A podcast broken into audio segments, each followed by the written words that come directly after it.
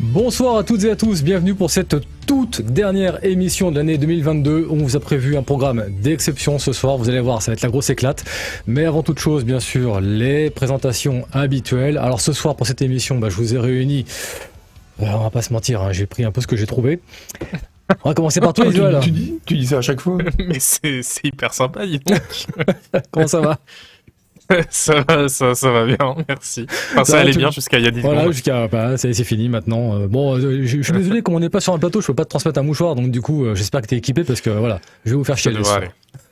Voilà. Et toi, Agar, comment ça va? Eh ben, ça va très bien. Je suis en train de régler vos niveaux, figure-toi, parce que je t'entends très très Ah. fort, Cannes. Oui, c'est très impressionnant quand tu dis qu'on vrai. est nul. Parce que pour ceux qui savent pas, donc, on a déménagé il y a quelques temps. Notre plateau n'est pas encore fini de construire, si c'est le terme qu'on peut utiliser. Euh, donc, du coup, on fait cette émission en distanciel. Donc, ce qui veut dire que, bah, on passe euh, par nos setups habituels quand on fait des streams à la maison et donc par tout un tas de petites choses que Monsieur Chat, bien sûr, avec son immense talent, nous a bricolé. Encore une fois, Chat, merci, parce que sans toi, je sais pas dans quelle merde on serait. Canard PC, qu'est-ce que c'est pour ceux qui nous rejoignent Donc un petit rappel vite fait, ça mange pas de pain. Canard PC, c'est un magazine. Euh, on n'a pas la couve, c'est vrai que je l'ai pas sous la main là. Bref, numéro de décembre. Interro surprise, qu'est-ce qui fait la couve Visual. Euh, bah, c'est- c'est c'est Diablo, mais attends, je l'ai, je. Ah, oh, tu, tu Je l'ai déconnes. cherché. Aussi, je mon abo a sauté. Mon abo a sauté, donc euh, je le reçois plus. Quand on dit que c'est le coordonné le plus mal chaussé. Donc, euh, au programme de ce numéro de décembre, vous avez le, euh, un avenir de Diablo 4 avec un petit dossier sur l'histoire du hack and slash. Vous avez des tests avec Midnight Sun, God of War, euh, Pentinent, etc. Vos rubriques habituelles, Caravan Patch, d'autres dossiers, notamment un excellent dossier de Hackboo qui, bah, c'est un cri du cœur. hein. Il n'y a pas d'autre mot sur la nécessité de faire une norme ISO pour les jeux vidéo, histoire que bah, tout le monde se mette au diapason et qu'on arrête d'avoir genre un bouton X sur les pads par exemple, hein, qui vole en fonction de l'endroit, euh, en fonction de la marque, en fonction de si c'est Nintendo, si c'est Sony euh, ou n'importe qui, bah le X à chaque fois il est à un endroit différent. Bref, est-ce que vous pouvez nous montrer un petit peu la couve les gars? Parce que comme Oui. elle est belle. Elle est là. Oh là. Ah, il est mis en média, Oh, parfait. je suis allé la chercher Eh, sans exprès, déconner. monsieur Chat la montre, euh, voilà. Sans déconner. Elle est pas belle cette couve. Elle est pas belle. Donc c'est l'ami Renault qui a dessiné ça, parce qu'à chaque fois on nous demande, mais c'est qui, c'est qui, c'est qui? Donc c'est Renault euh, qui euh, travaille avec nous depuis à peu près un an, un an et demi. Je ne saurais pas dire exactement. Euh, qui jusque-là illustrait euh, les couvertures de certains hors-série jeux de plateau. Et puis on s'est dit, bah pour le numéro de la fin d'année, hein, euh, un petit, un petit événement quand même. hein. Donc on s'est dit, bah on va le mettre un petit peu euh, à l'épreuve du feu. On va aller faire faire une couve de Canard PC standard avec un gros jeu. Et voilà ce qui nous a sorti. Il est incroyablement talentueux. C'est un vrai plaisir de pouvoir travailler avec lui. Elle est trop belle. C'est sympa, hein. non seulement tu dis qu'on est nul, mais après tu dis que les autres sont talentueux. On est, on Bah. est bien reçus ici. hein. Idé- idéalement, en fait, idéalement, je vous fais dessiner la couve et je demande à lui de venir écrire les tests. Idéalement. Oui, c'est ce que j'allais dire. Je pense qu'il est plus talentueux que nous euh, en dessin. euh. Oui, ça, de c'est sûr. peu sans doute, Mhm. mais Ouais. Et je m'aperçois qu'on n'a pas le bon burger, monsieur Chat. Sur le. C'est vrai. Ouais, on a le burger de la semaine dernière. Donc je sais pas ce qui s'est passé. Après, il était bien. hein. Oui, C'était bien aussi, hein. remarquez, on peut partir là-dessus. hein. Non, justement, ce On soir, on va, sans plus tarder, on va inaugurer bah, notre euh, petite cérémonie de fin d'année, les poussous d'or. Ce soir, tous autant qu'on est, on va chacun attribuer bah, notre poussou d'or de l'année 2022. Et pour commencer, mon cher Agar, tu as trois candidats pour l'année 2022. Tu m'as mis dans ta liste Cult J'en ai trois parce que tu m'as dit, dit, il en faut trois. Bah, exactement, trois, hein. exactement. Cult of the Lamb, Vampire Survivor, Weird West. Alors vas-y, commençons par Cult of the Lamb. Pourquoi Weird, weird, la weird fiction. euh, euh, non, alors pourquoi Cult of the Lamb euh, Cult of the Lamb, pour moi, c'est un jeu qui est vraiment génial déjà parce qu'il a un excellent gameplay. C'est une sorte de, on va dire, de Isaac-like, euh, un peu plus facile, euh, Mhm. avec un côté roguelite euh, qui fait que ça devient quand même de plus en plus facile. Davantage que Isaac où on débloque quelques trucs, mais le jeu a plutôt tendance à, tendance à devenir de plus en plus dur. Et ce qui est bien, c'est que c'est un jeu qui est très très ramassé. C'est-à-dire que le jeu, il se termine en, on va dire, une dizaine d'heures, douzaine d'heures. Et euh, et il y a une des parties de construction, mais où il, pareil, il y a vraiment une progression. C'est-à-dire c'est pas un jeu de construction euh, quand on va bâtir sa secte et tout, où on prend, où on part d'un truc à la Stardew Valley, où on va passer 400 heures à faire plus ou moins, plus ou moins la même Mhm. chose. Là, que ce soit la partie combat, la partie construction, c'est très ramassé, c'est très intelligemment fait. Et Mhm. en plus, l'univers est génial, c'est très très drôle et assez bien écrit. Et euh, donc c'est vraiment une. C'est visuellement, c'est super mignon. Euh, pour peu qu'on aime les voir des animaux euh, se faire sacrifier. Et euh, non, c'est vraiment une, pour moi un très très très bon jeu. ouais. Mais c'est Je vrai a- je a- Ouais. Vas-y, je t'en prie. Vas-y. J'allais dire, euh, visuellement, c'est vrai que c'est assez fou euh, comme jeu. C'est le- La 2D comme ça, c'est pas trop mon truc, le truc à la Don't Starve et tout. Mais là, je trouve qu'ils ont réussi à en faire un truc vraiment sublime. euh. Ah, il y a Ouais, carrément un côté Don't. Starve Kawaii quoi, qui marche super Ouais. bien. Et surtout, justement, le, le contraste entre cette espèce d'horreur satanique et les animaux, finalement, euh, tu Ouais. te dis, bah, euh, limite, j'aimerais bien en avoir un en plus, quoi. Mhm. C'est vraiment, euh, vraiment super bien. Donc, tu as Cult of the Lamb, mais tu as aussi Vampire Survivor. Ouais, je pensais que c'était intéressant de le mettre parce que, euh, bah, mine de rien, c'est un jeu qui, avec un gameplay qui est en apparence ultra simple, Mhm. c'est en, en fait incroyablement addictif. Enfin, c'est un truc, on peut y passer des dizaines et dizaines d'heures. Et pour moi, il y a vraiment un côté, et il continue à le mettre à jour, là, le, le, le type qui le développe. Et c'est un jeu qui est extrêmement, euh, extrêmement subtil, mine de rien. Ça paraît tout con comme ça et bourrin. Et il y a une, euh, une youtubeuse qui a dit qu'elle a regardé plein, plein, plein de gens y jouer. Et elle s'est rendue compte que pas deux personnes y jouaient de la même façon. Ouais. Et euh, c'est assez juste. Et c'est là que tu vois que c'est un jeu qui, mine de rien, sous son côté débile, parce que bon, c'est quand même un jeu crétin, faut le dire, Mhm. euh, finalement a pas mal de, de finesse et assez original. Et, euh, et du coup, voilà, pour moi, c'est vraiment un jeu qui est très intéressant et qui peut, s'il continue à le mettre à jour, apparemment il est parti pour. Hein. Voilà, il y a eu un DLC, euh, il va continuer, enfin, il a dit qu'il allait continuer à bosser dessus. Ça peut avoir un côté cookie clicker, tu vois. C'est Ouais, le jeu que tu relances euh, régulièrement pendant des années quand tu as envie de te vider la tête ou pendant une pause. euh, Et c'est vraiment très chouette. Voilà. Un truc que je trouve assez dingue, en fait, quand on regarde la, la vidéo, là, le petit extrait qu'on a avec nous. Et il Euh, vient de sortir gratos sur Android et euh, smartphone, oui, on est sur iOS, euh, comme dit Brett Star. Ouais. Et euh, Non, le- c'est- le, le truc assez impressionnant, c'est qu'en fait, on a vraiment l'impression que le type a su saisir la quintessence de ce qui rend un jeu satisfaisant, en fait. Oui, Ouais. Toi, complètement. notamment, euh, tu prends le côté là avec euh, des hordes de monstres qui explosent sous des attaques, etc. C'est super cool. Il y a l'air d'avoir des unlocks dans tous les sens. Le jeu est constamment en train de te récompenser, etc. Enfin, Ouais. Il, il a Ah, vraiment en- su saisir ce qui, ce qui était vraiment, euh, vraiment prenant. On, on pourrait faire une thèse sur ce jeu. les mécanismes sont tellement malins. Déjà, le côté, bon, euh, de moindre rue que tu ouvres, ça explose, les coffres, t'as une musique et tout. Enfin, c'est vraiment un casino, quoi. C'est Ouais. vraiment poussé à l'extrême. Mais en plus, t'as des idées géniales. Par exemple, tu débloques des trucs, comme dans plein de jeux, mais Mhm. t'es surpris de découvrir que tu peux les débloquer. Tu Ouais, découvres qu'il y a ouais. des zones secrètes, rien t'avait laissé penser qu'il y en avait. Tu découvres petit à petit que tu peux avoir, je sais pas, de, par exemple les cartes de tarot, là, tu, les, tu savais même pas Mhm. qu'elles étaient là. Et ça, c'est pas mal parce que non seulement tu débloques, mais tu découvres au fur et à mesure qu'il y a des trucs à débloquer. Donc tu es Ouais. en permanence en train de te dire, mais qu'est-ce que je vais débloquer la prochaine fois? Et ça aussi comme mécanisme pour donner envie d'y rejouer, c'est terrible. Quoi. Moi, je trouve que le vrai coup de génie, alors c'est sans doute pas le premier jeu à faire ça, mais le fait de faire les attaques automatiques, que le joueur n'ait pas à s'occuper d'appuyer sur le bouton Oui. attaque, de viser, Oui. etc. Ça, je trouve ça assez dingue parce que c'est Mm. une prise de risque énorme, parce qu'un shooter où t'as pas besoin de tirer, enfin dit comme ça, c'est c'est débile. Mais en fait, c'est ça aussi qui rend le jeu accessible et hyper euh, agréable aussi, parce que du coup, ça t'enlève euh, une euh, contrainte en tant que joueur, alors que en fait, euh, bah, t'aurais juste resté appuyé sur le bouton attaque tout le temps, euh, au final. Ce que j'allais dire, c'est que à part les jeux où il y a une question d'énergie ou de stamina ou quoi que ce soit, de toute façon, t'attaques en permanence dans les jeux comme ça. Mm, mm. Donc ça change Ouais. rien en fait. Mais Il y a un truc c'est que je trouve assez dingue aussi. Alors, tu, tu m'arrêtes si j'ai une bêtise, mais on est bien d'accord que le jeu, euh, c'est pas un free-to-play. Tu, tu l'achètes une fois et t'es tranquille. Euh, Un oui, c'est- maintenant, alors, mais oui. alors, il y, a une- il y a une version itch.io qui est gratuite, mais qui est limitée. T'as la version Steam qui coûte euh, quoi, une bouchée de pain, je sais plus combien. Et euh, Ok. que t'achètes une fois, tu, l'achètes une fois, t'es tranquille. Il y a une Mhm. des versions gratuites Android, iOS qui vient de sortir. Je crois qu'elles ont de la pub, elles, par contre. Parce que forcément, elles sont gratuites, il faut bien euh, lancer. Mais oui, il n'y a pas de côté. Alors là, il y a un DLC qui est sorti aujourd'hui ou hier, je sais plus, je l'ai pas encore acheté. Euh, mais oui, c'est pas, c'est pas un jeu où tu, dé- où tu payes pour, euh, pour des jouets au sens strict, toi.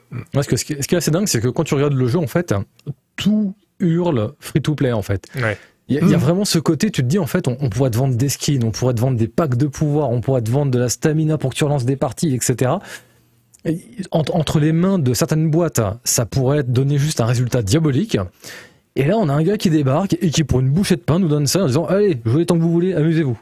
Mais c'est ça qui a fait vraiment le, ouais. le succès du jeu aussi, je pense. Mm. C'est le côté, euh, waouh, ça, ça coûte que 2 euros, parce qu'à l'époque c'était 2 euros, maintenant Ouais. effectivement c'est 5 Mm. euros, comme l'on dit dans le chat.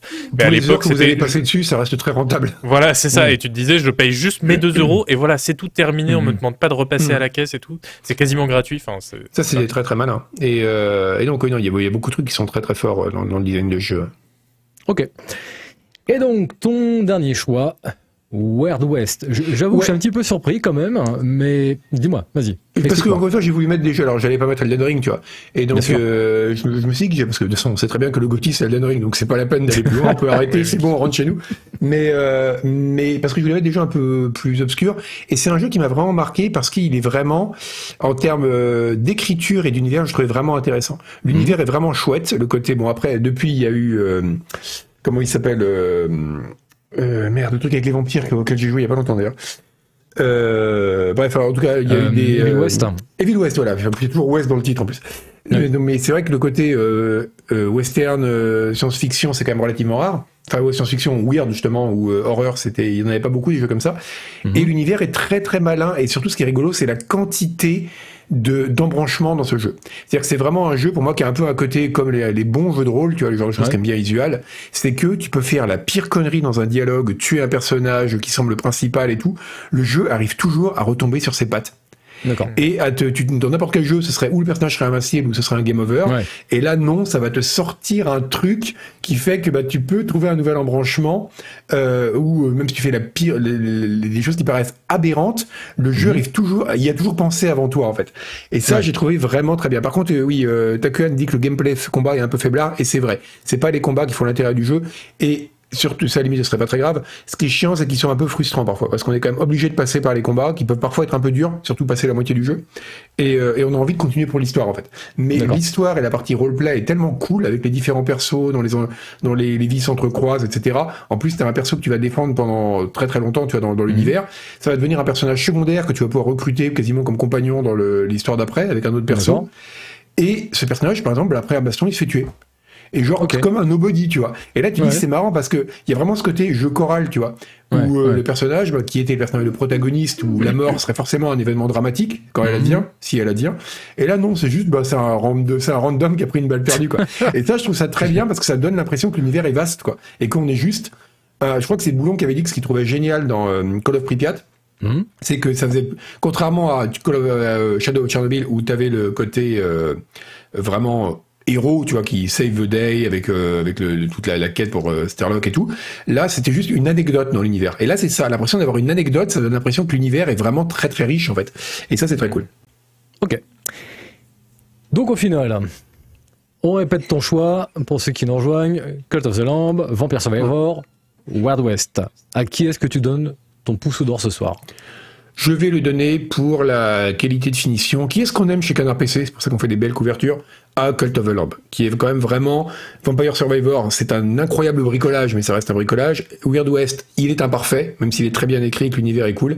Cult of Mhm. the Lamb, c'est vraiment le perfect package, comme disent les Allemands. C'est vraiment, euh, non, c'est- il est vraiment très très bien fait. Il est vraiment très très bien construit. Il est, euh, Mon pouce Eh ben, à Cult of the Lamb. On va attendre un petit peu quand même, parce qu'il y a un vote qui a été déclenché pour voir euh, dans la communauté entre les trois qui donne le pouce d'or. Mais le pouce d'or de la rédac, en tout cas, c'est officiel, il est donné. Cult of the Lamb, pouce d'or, c'est pour toi. En tout cas, de Sebum. Oui, oui. C'est bon, bien sûr. Je voudrais pas, y- C'est je toi, voudrais pas vous t'aurais enlever les donné, pouces de la bouche. T- t- T'aurais donné un, un pouce d'or à un autre jeu, toi, euh, Isuel. Euh, oui, oui, bah moi aussi j'ai mes trois jeux de, de ce- cette année. Euh, le, le premier, euh, c'est euh, un jeu que j'ai découvert comme beaucoup de monde sans doute ici dans l'émission Canard PC, une super Mhm. émission, je vous la conseille. Dans la dernière émission que présentait Agbou, il nous a parlé en long et en large de, Cosmotir. Et euh, bah, il l'a tellement bien vendu que du coup je l'ai acheté et euh, j'ai été complètement happé par ce jeu qui était absolument euh, incroyable, je trouve. Mhm. Alors c'est un jeu qui est encore en accès anticipé, donc euh, il n'est pas encore, euh, disons, au sommet de son potentiel, euh, il n'a pas atteint sa forme finale, mais il est extrêmement riche déjà et extrêmement chouette. Euh, donc en gros, hein, je rappelle vite fait, euh, c'est euh, un genre de FTL, mais euh, complètement euh, en temps réel, où l'exploration et les combats sont pas euh, séparés forcément, et où on va créer notre vaisseau euh, quasiment brique par brique, en fait, en plaçant, euh, en lui donnant la forme qu'on veut, la taille qu'on veut, en mettant les armes qu'on veut, et puis il faut optimiser en mettant euh, bah, les générateurs pas très loin des armes, les quartiers de l'équipage euh, pas loin de là où, est- où il faut que qu'ils aillent euh, travailler, ce genre Mhm. de choses. Et Il faut que tu organises la chaîne, donc, en quelque sorte. voilà, faut que tu organises un peu la chaîne. Après, c'est pas, il y, a, pas vraiment des chaînes de production énormes. Il y a, y a- Mhm. y a même pas de tapis roulant à part pour l'équipage. D'accord. Donc euh, c'est pas non plus un jeu de, un jeu d'usine quoi. C'est mais, mais par contre, moi j'ai passé des heures et des heures à euh, à créer mon vaisseau, enfin à créer plein de vaisseaux différents, Ouais. euh, avec en me disant bah tiens j'ai pas encore essayé les gros lasers qui coupent un vaisseau en deux donc je vais faire un vaisseau avec uniquement un- qui est uniquement construit autour de ce concept là. Ah non Mhm. maintenant je vais faire un vaisseau qui est juste un lance-missile géant euh, qui lance 100 missiles d'un coup etc etc. et donc et en plus t'as as une campagne un mode carrière où tu commences avec un tout petit vaisseau euh, qui fait euh, 10, 10 briques sur 10 briques.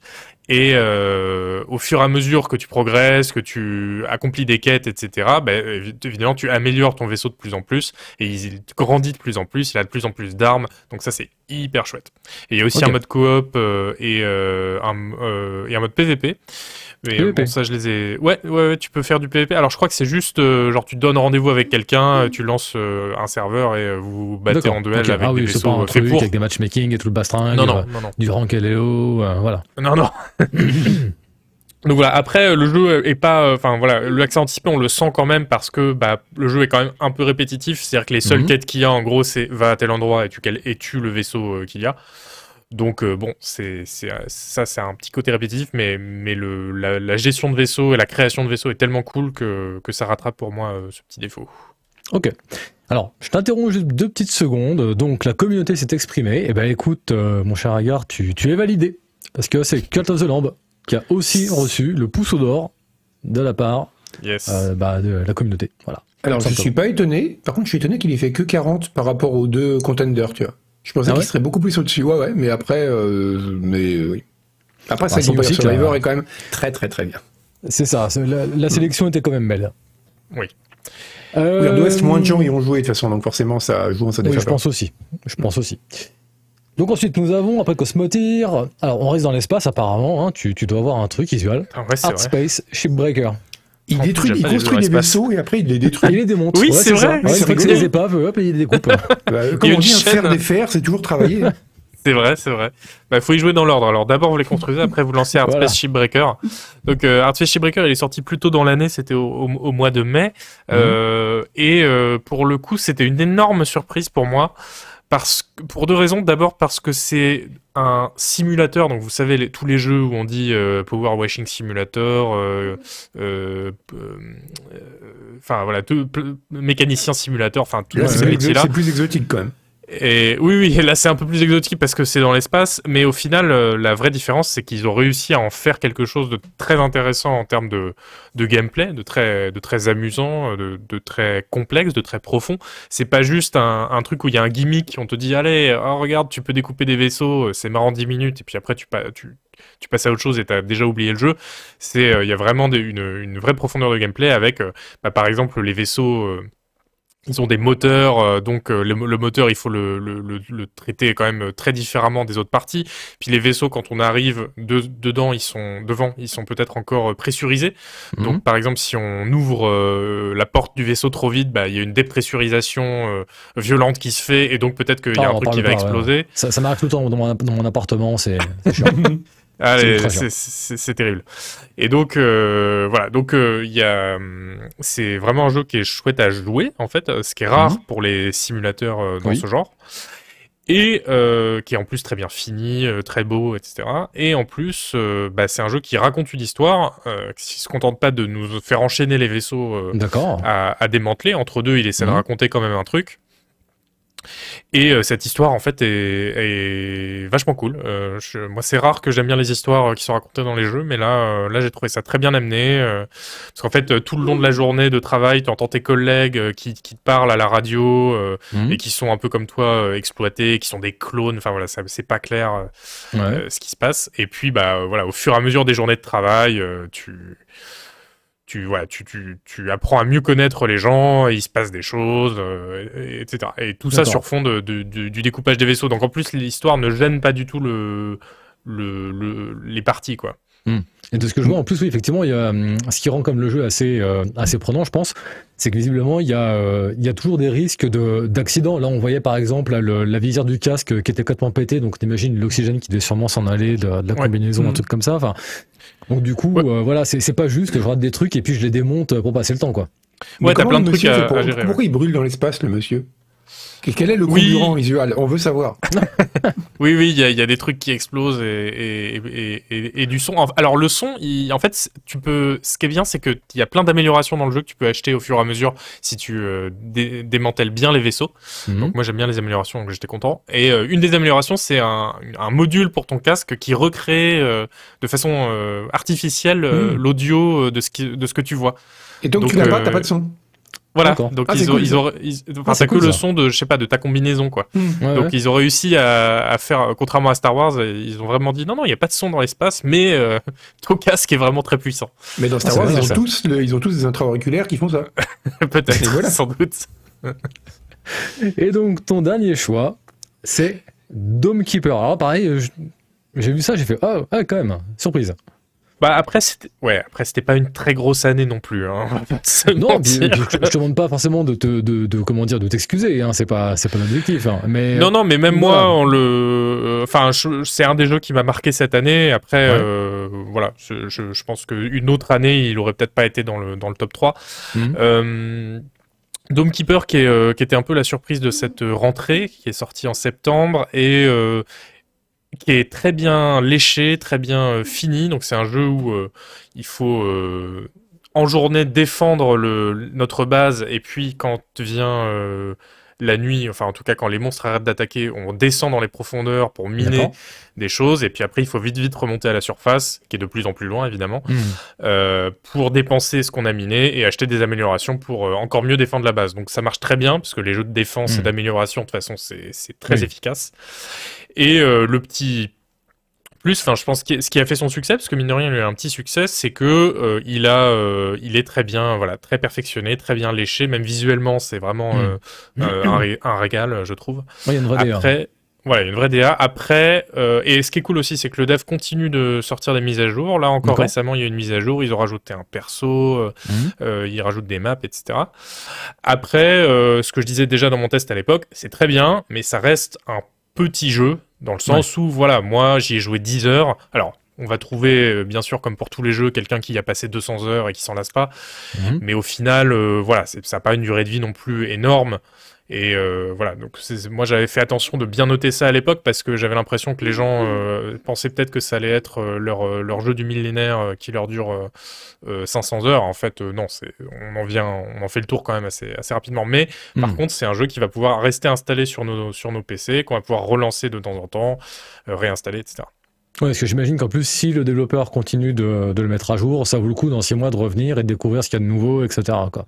Ouais, carrément. Si t'as un nouveau perso, euh, une nouvelle arme euh, et euh, des nouveaux monstres, déjà c'est c'est comme si c'était un, un jeu différent, quoi. Ouais. C'est joli en tout cas. J'aime bien le DA. Ouais, vraiment, la DA joli, est ouais. super cool. Hein. Elle est super Mhm. cool, vraiment, avec ce côté un peu minimaliste au niveau des, des couleurs et tout. Enfin, c'est c'est vraiment très chouette.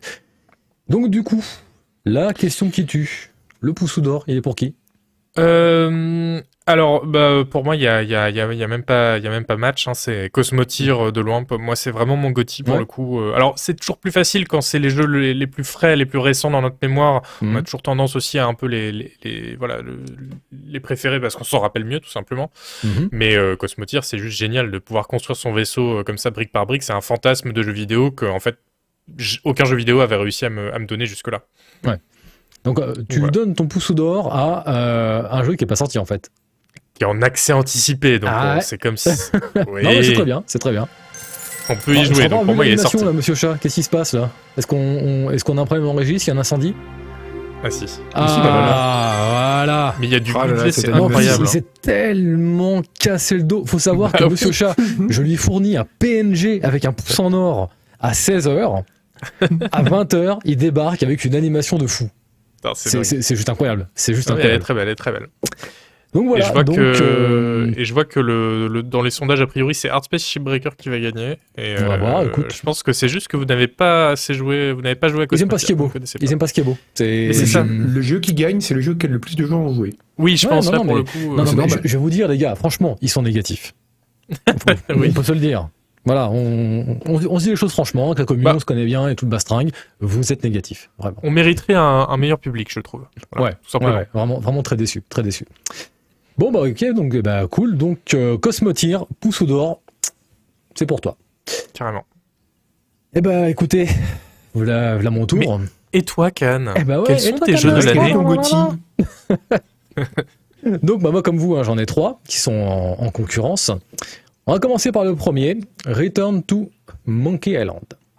Euh, pourquoi je l'ai mis en, liste? Déjà parce que bah, j'aime beaucoup les, les point and click. Et en fait, ça a été quelque part une, bonne surprise parce que je- j'en attendais pas grand-chose du jeu. Euh, Peut-être que c'est un biais de négativité ou ce que vous voulez, hein, mais voilà, j'étais vraiment persuadé qu'on allait avoir un jeu qui allait manger un 6 ou un 5 euh, et que ça allait, ça allait en rester là. Et en fait, euh, Ron Gilbert et Elef Grossman, qui sont à la tête euh, du projet et, euh, et qui ont développé, euh, je veux pas dire de conneries, je crois que c'est les deux premiers Monkey Island, Oui, euh, puisque les, les suivants après ont été transmis à d'autres studios. En fait, Return to Monkey Island, c'est un jeu qui, d'une main, va vous relater la suite des aventures de Guybrush Threepwood et de bien sûr un tas d'autres personnages comme LeChuck, etc., Wally, enfin des tas de personnages récurrents de la série euh, Monkey Island, mais qui en fait tout le long du jeu, sans qu'on s'en rende vraiment compte, va aussi vous expliquer qu'est-ce que c'est aujourd'hui, qu'est-ce que ça fait aujourd'hui de développer un point and click en 2022. Qu'est-ce que ça fait aujourd'hui d'être un développeur de 50, presque 60 ans et de travailler sur du point and click Et en fait, donc tout ça, si vous voulez, c'est distillé discrètement. Et c'est juste à la fin où il y a une révélation, il y a un truc, et qui fait que, oh putain, les cons, en fait. Donc en fait, là, le, sous-texte, en tout le long, c'était ça. Oui, apparemment, la fin était très. Déjà, à l'époque du test, tu disais la, la, la Mhm. fin, c'est euh, le genre Ouais. de, c'est le, le genre de jeu qui se tient pas sans sa fin, quoi. Absolument, absolument. Euh, je pense après que c'est aussi le genre de jeu dont la fin va forcément diviser parce que euh, tous les gens qui ne sont pas sensibles à cette double lecture, voire qui n'ont pas spécialement une, une sensibilité sur la façon dont sont créés les jeux vidéo, il y a sans doute des, des choses qui peuvent nous nous paraître importantes et qui à eux euh, vont leur passer à 4 km au-dessus de la tronche. Mais voilà, moi en tout cas qui suis sensible à ce genre de, de, de questions, de problématiques et ce genre de choses, bah voilà, j'ai vu ça, j'ai fait ah ouais non quand même, putain bien joué quoi. J'ai une question, par contre. Pourquoi le jeu est aussi moche? Ah alors, écoute, je suis pas d'accord. Ah, je suis vraiment Non, pas non, je d'accord. te, je te troll, je te troll. J'étais euh, au début, j'ai eu un petit instant de ah ouais et puis en fait euh, tu vois ça fait et en fait la dernière fois que ça m'a fait un truc comme ça en fait c'était pour euh, BoJack Horseman. Ouais. BoJack Horseman, si je m'étais arrêté à sa partie graphique et c'est ce que j'ai fait pendant des années en fait, je voyais les, les visuels, les extraits et tout, je me disais putain c'est dégueulasse ce truc, mais jamais de la vie je regarde ça. Et en fait, un jour, j'ai fini par écouter, euh, c'est euh, Noël Malware qui, qui m'en avait parlé, qui m'avait convaincu d'aller euh, d'aller regarder ça. Et puis, euh, je mange un épisode, deux épisodes en me disant, Hein, hein, hein. puis au bout d'un moment, bah, au bout d'un moment, en fait, je n'imaginais plus une autre direction artistique pour la série. Hmm. C'était impossible, c'est tellement finalement que ça collait bien à l'esprit. Donc déjà, je pense qu'il y a un peu cet aspect-là, c'est-à-dire que finalement, je trouve que là, la direction artistique, moi, à mon sens, elle colle très bien euh, au ton et euh, on va dire au style d'écriture de la, de la saga. Mm. Mais aussi, il faut quand même pas oublier que Monkey Island, c'est une saga qui a changé énormément de fois euh, de direction artistique depuis le premier. Oui. le premier. Le premier et le 2 Mm. se ressemblaient relativement. Mais vous prenez le 3, on part dans un style complètement cartoon. Vous prenez le quatrième, on part dans un style en 3D. Enfin, donc euh, au final, bah, qui change encore une fois. Enfin là, quand je vois des gens qui disent ah c'est pas ça Monkey Island, mais en quoi ça ce serait moins Monkey Island euh, que le 3, que le 4, que le 1 en fait quoi. Oui, c'est clair. C'est vrai. Donc euh, voilà, je- je- j'en dirai pas plus parce que euh, si vous n'avez pas fait, il faut surtout pas que qu'on qu'on- qu'on vous spoil l'histoire. Donc c'est pour ça que je, je rentre pas davantage dans les détails. Après pour le reste, c'est du point and click. Au sens le plus, euh, j'ai envie de dire, un peu classique euh, du terme. Ce qui est bien par contre, c'est que les énigmes sont pas, euh, comment dire, euh, c'est pas des énigmes à la LucasArts euh, de la grande époque avec euh, faut mettre le pot de colle sur la perruque et donner ça à manger au serpent qui va vomir sur le type qui. Non, c'est on n'est pas dans un dé- délire comme ça. Les, les énigmes sont quand même beaucoup plus faciles à comprendre, même s'il y a des questions de, de magie, de vaudou, de machin, de trucs comme ça. Euh, on nous donne toujours suffisamment d'éléments pour qu'on arrive à peu près à comprendre. Et bien sûr, si on est bloqué, comme dans tous les bons point and click, il y a un petit système d'indices euh, qui va pas nous donner tout de suite la réponse, mais qui, quand on est bloqué, va te dire est-ce que tu as pensé à ça? Est-ce que tu as regardé dans cette direction? Et puis si on bloque vraiment, là, boum, on donne la réponse pour de bon. Bref, Return pour Monkey Island, pour moi, c'est un de mes GOTY potentiels euh, pour l'année 2022. Le second, bah là, forcément, vous ne serez pas surpris, hein, Plague Tale Requiem. Euh, en fait, c'est un jeu, d'un côté, je pense qu'on pourrait être partagé parce que on peut voir ses défauts, en fait. On, peut voir que euh, le gameplay a eu du mal à se, à se renouveler euh, par rapport au premier opus. On peut voir que parfois, bah, l'écriture, il y a des moments avec des petites facilités qui sont employées, des choses comme ça. Mais de l'autre, putain, c'est le genre de jeu qu'on a envie d'encourager en fait. C'est un jeu en fait où vraiment c'est un jeu qui a une âme. C'est un jeu qui a une âme. C'est un, jeu où on sent que voilà, quand les développeurs ont, voulu raconter cette histoire, ils se sont pas contentés en fait de, de, faire un truc euh, un peu convenu comme on a l'habitude de voir un peu partout, etc. Ils ont vraiment cherché à, faire un peu d'introspection, à parler de choses qui peuvent leur être très personnelles, etc. Et ça se ressent vraiment tout du long dans le, jeu. Et, rien que pour ça, vraiment, voilà, c'est un jeu que, que j'ai envie de saluer. Maintenant, pour la suite de, de Requiem, sans vous spoiler la fin, pour ceux qui l'ont fini, on nous dévoile un truc à la fin. Je suis pas sûr. Je suis vraiment pas sûr de ce qu'ils veulent faire avec, euh, avec la suite. Je suis pas convaincu à 100% que ce soit le, le chemin emprunté, mais bon, ça c'est un En autre fait, détail. Là, on parle de, de Requiem et qui, vraiment, à mon sens, voilà, c'est euh, le, c'est le premier Plactel en plus grand, en plus ambitieux, en mieux fini, en toujours aussi bien écrit. Qu'est-ce que vous voulez demander de plus en fait? Si vous avez kiffé le premier, vous n'avez pas de raison de bouder votre plaisir avec le second. En fait, à la fin, il me semble qu'on découvre qu'ils sont en fait dans l'univers de Warhammer, c'est ça? Et que les rats qui fuient ouais. depuis le début, c'est les Skaven. Euh, C'est ça. Exactement. En fait, et là, euh, il, il se- repart dans l'autre sens quand il les poursuit. Ouais.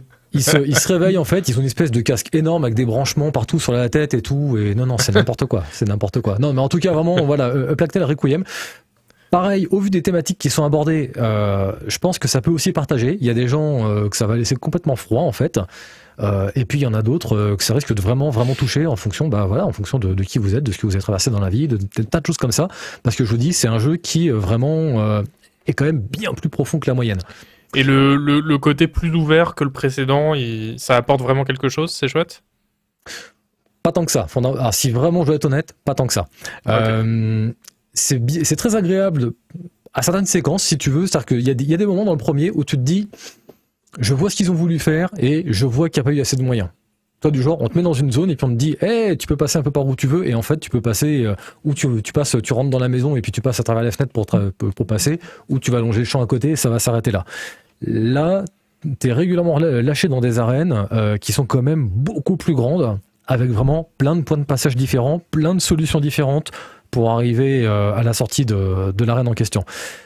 Maintenant, ce qui est un peu dommage, c'est que ces séquences ouvertes sont aussi entrecoupées de séquences ouvertes où il n'y a rien en fait. Euh, je pense par exemple dans la deuxième partie, on est sur une île et euh, il y a une séquence un peu en exploration et c'est un peu dommage parce que là, le monde est un peu vide en fait. Ça aurait mérité, voilà, de, dans, dans ces petites séquences, d'avoir quelque chose d'un peu plus dense, euh, quelque chose peut-être d'un peu plus, euh, quitte à de nouveau re-ramasser un peu le, le- la carte. hein. Mais voilà, Ouais. ça c'est le truc qui m'a peut-être un petit peu déçu, c'est que par moment on se dit, ah, c'est dommage, c'est c'est ouvert, mais c'est ouvert pour rien en fait. Tu vois ce que je veux dire? Ouais, je vois. ouais. mais voilà, sorti de ça, non vraiment, euh, pour moi c'est c'est une très grande saga et euh, pour moi avec Plague Requiem, euh, Asobo est, est rentré définitivement dans la cour des grands.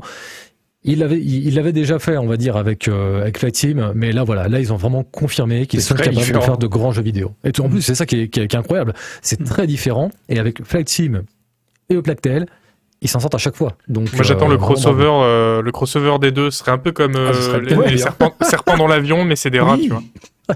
Des rats dans l'avion, ah, ce serait génial. Ce serait génial. Et donc, mon dernier euh, candidat au GOTY, bon, alors là, bah, personne n'est surpris, hein. Voilà, c'est Chaos Gate, hein. Voilà, Warhammer 40 000, Chaos Gate, Demon Hunter, pff, avec des lettres de feu qui apparaissent et tout, c'est gé- c'est génial, c'est incroyable. Non, vraiment, Bah, si on est surpris parce que c'est pas Dark Tide.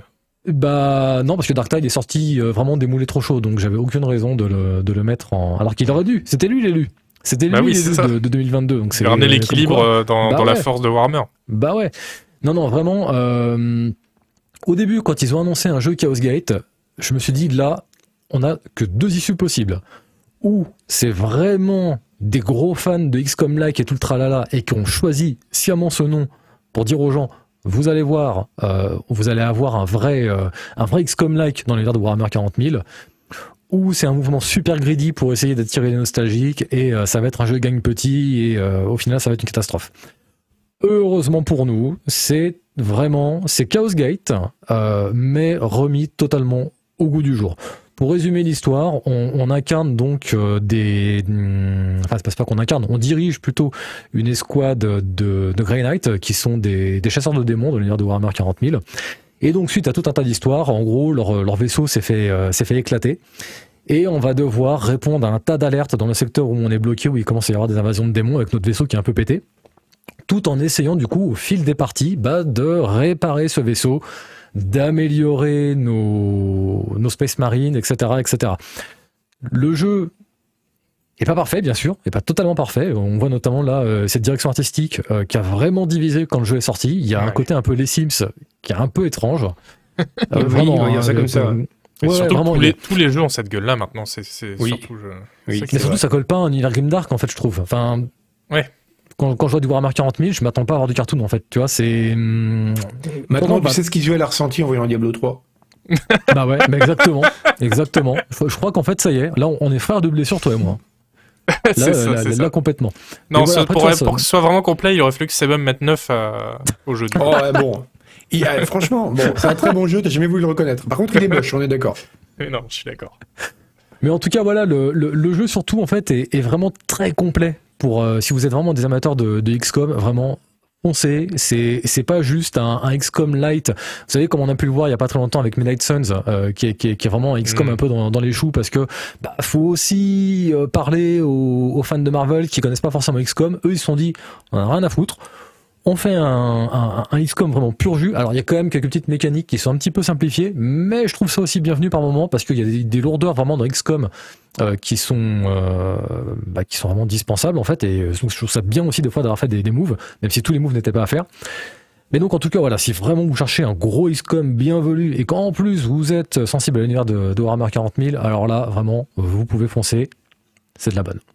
À chaque fois que tu dis qu'il faut parler aux fans de Marvel, j'imagine un type qui parle comme à des débiles. C'est là, euh, Ouais. tu veux Alors, vidéo, hein, hum, t'aimes bien, boum, boum. Bon, mon poussou, mon poussou à Ah. moi, eh ben écoutez, ça va être Return to Monkey Island.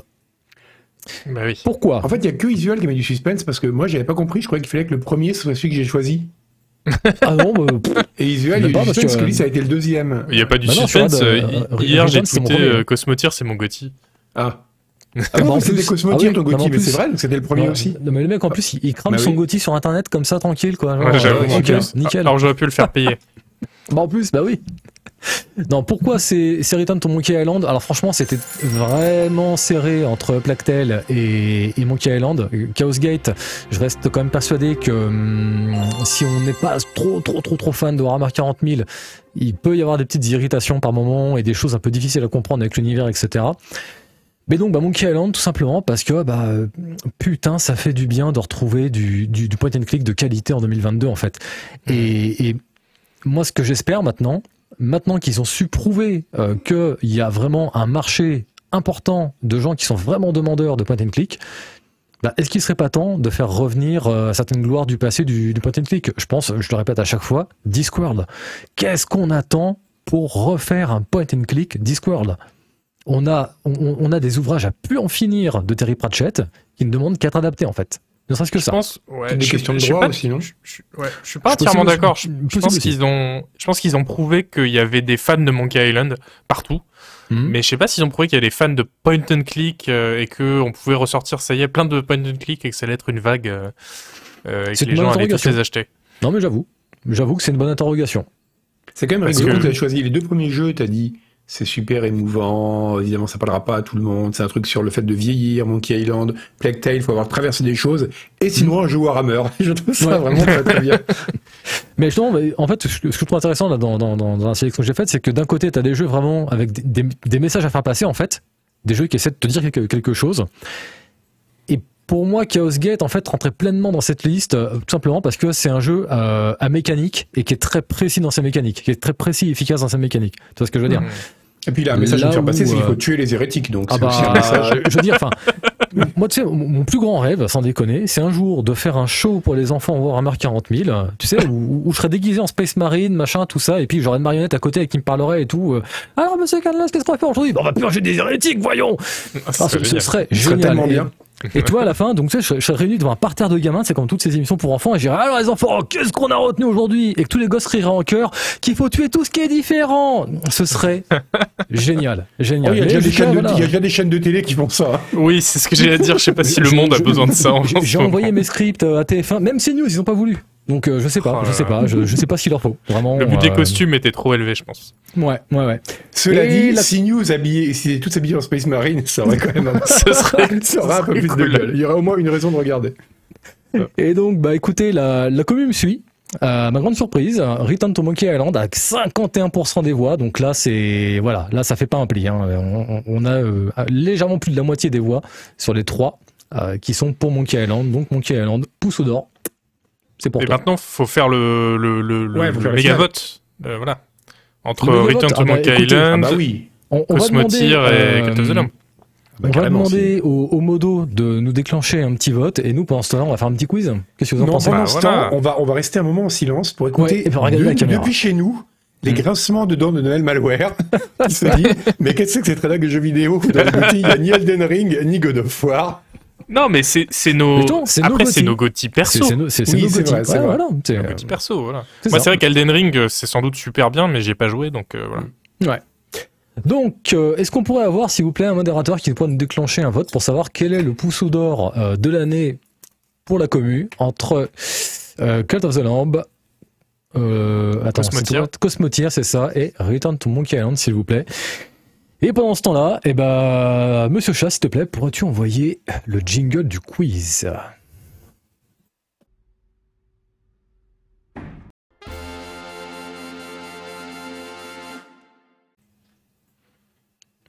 Et nous voici de retour avec un quiz, bien sûr, thématisé sur Noël.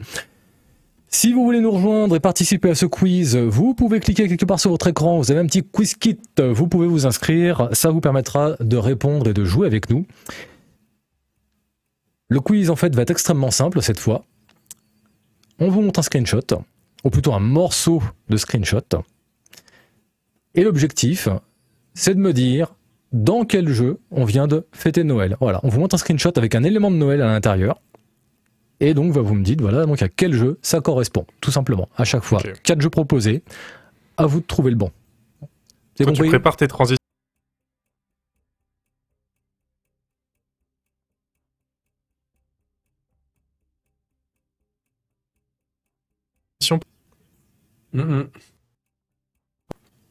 Reconnection, c'est bon. Pour moi. Est-ce qu'on est live? Ça, Ah, a je l'air- vois que- ça, ça a l'air de streamer. ouais. Ah, C'est revenu. C'est bon C'est bon C'est bon Oui, on est revenu. Ok. Bon. Donc, euh, bah écoutez, donc n'hésitez pas, voilà, cliquez sur QuizKit, vous pouvez vous inscrire, vous pouvez entrer votre pseudo, etc. La règle aussi est extrêmement simple. Plus vous cliquez vite, plus vous marquerez de points en, cas de bonne réponse. Mais bien sûr, bah, plus vous cliquez vite, si vous vous trompez, plus vous perdez de points. Genre, j'ai une connerie, vous avez un compteur qui part, admettons, à 20 000 points. Euh, vous cliquez tout de suite, la bonne réponse, bah, clac, vous êtes genre à 10 000 18 000 points. Mais si vous vous plantez, vous perdez 18 000 points sur votre classement. Donc attention à pas cliquer trop vite sur n'importe quoi. Ça peut vous jouer des tours. Monsieur Chat, pourrais-tu nous montrer le premier morceau de screenshot, s'il te plaît?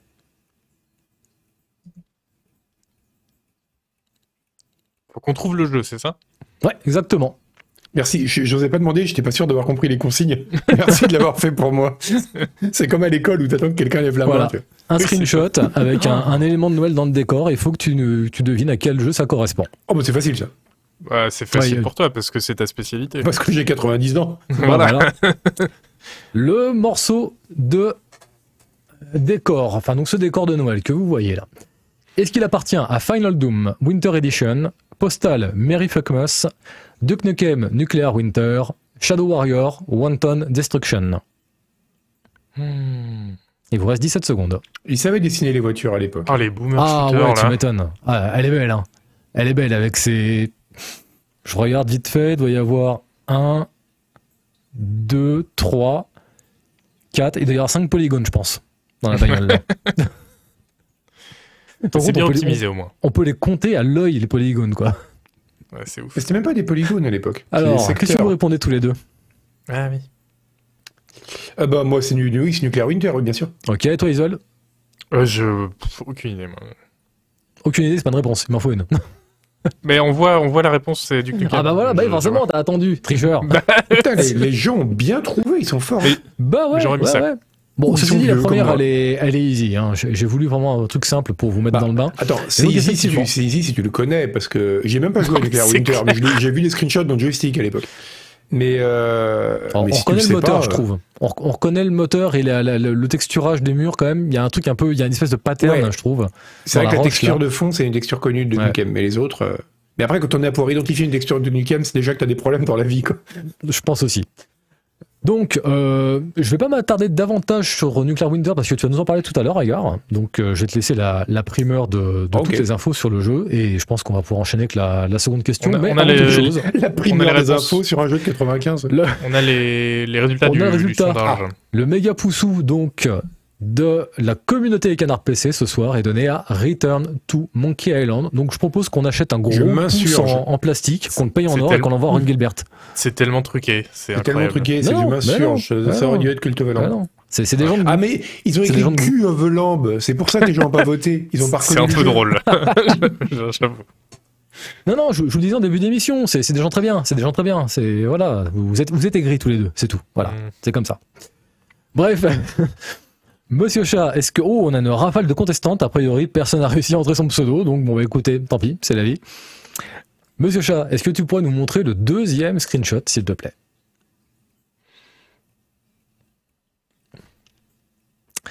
Alors, moi j'ai une petite temps de latence. Voilà, donc Ah oui, je sais. ce décor, est-ce qu'il provient de Xmas Lemmings, Zool 2, Worms, Santa Warfare ou Super Bomberman 2 Je répète, Xmas Lemmings, Zool 2, Worms, Santa Warfare ou Super Bomberman 2 Mais c'est que des vieux jeux en fait. Hmm, Ouais, presque. Comme quoi, Mais on fait ouais. plus Noël comme avant. hein. Mais en fait, non, mais c'est vrai en plus. C'est quand, quand j'ai fait des recherches pour Ouais. des jeux vraiment avec des thématiques réelles de Noël qui sont pas juste des gimmicks, genre un patch, tu sais, pour Noël, Hmm. j'ai eu du mal à trouver des jeux récents en fait. Alors, vous répondez quoi tous les deux? X-Max Lemmings. Ils veulent aussi? Ah Euh, ouais. Félicitations, c'est ça, exactement. Xmas, Xmas Lemmings, j'en bafouille. On reconnaît bien là pour le coup le, la Oui, patte le- euh, Lemmings. Le Exactement. curseur, tout ça, le- la, la sortie. C'était en fait une démo euh, qui a été produite à l'époque pour promouvoir Oh No More Lemmings à l'occasion des fêtes, qui contenait en fait deux niveaux euh, reskinés Noël, euh, donc comme on peut le voir ici, donc vraiment avec euh, un décor spécial, une sortie spéciale, machin, etc. Et deux niveaux exclusifs avec cette fois euh, des décors et tout qui étaient repris du, du jeu de base. Et c'est marrant parce que c'est un truc euh, qu'on qu'on ne fait plus aujourd'hui, mais c'est vrai que dans les années 90, je me souviens que T'avais très souvent des, des démos de Noël en fait, des jeux qui étaient reskinés pour Noël et genre dans ton magazine t'avais un CD avec euh, les démos de Noël et qui étaient tous avec euh, vraiment une tronche, euh, une tronche Noël quoi. Après, pour vraiment- produire des cool. niveaux et des graphismes allait beaucoup plus vite à l'époque aussi. euh, C'est sûr aussi, par rapport c'est sûr aussi. faire un niveau Christmas Call of Duty, euh, faut 50 personnes pendant Ouais. deux ans. Tu vois. Et donc, bah, encore une fois, la communauté s'est pas trompée dans son immense majorité, puisque 242 réponses pour Xmas Lemmings. Ah, Worms, quand même, ça a piégé. Hein. Ce qui est fou Ça quand même, c'est que hein. moi, personne n'y a joué à la version X-Mas de Lemmings. Enfin, je sais pas, moi, je savais même pas qu'elle existait. Et Ouais. on a beau, quasiment tous reconnu le trait. C'est dingue. hein. Ouais. Oui, il y avait une a- vraie DA, mine de Il y a une vraie DA, C'est ça. mine de rien, on dirait pas, mais euh, Il y, a, y y y une vraie DA dans, la- dans la façon de, de faire les décors, dans la façon de Mhm. dessiner en fait les, les terres, tout ça, c'est c'est assez particulier. Eh ben écoutez, on va pouvoir enchaîner avec une prochaine question. Monsieur Chat, pourrais-tu nous montrer le prochain morceau de screenshot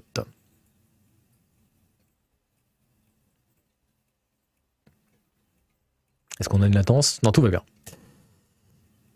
Ce morceau de screenshot, est-ce qu'il provient de Micro Machine V3, Twisted Metal Small Brawl, Hot Wheels Turbo Racing ou Wipeout?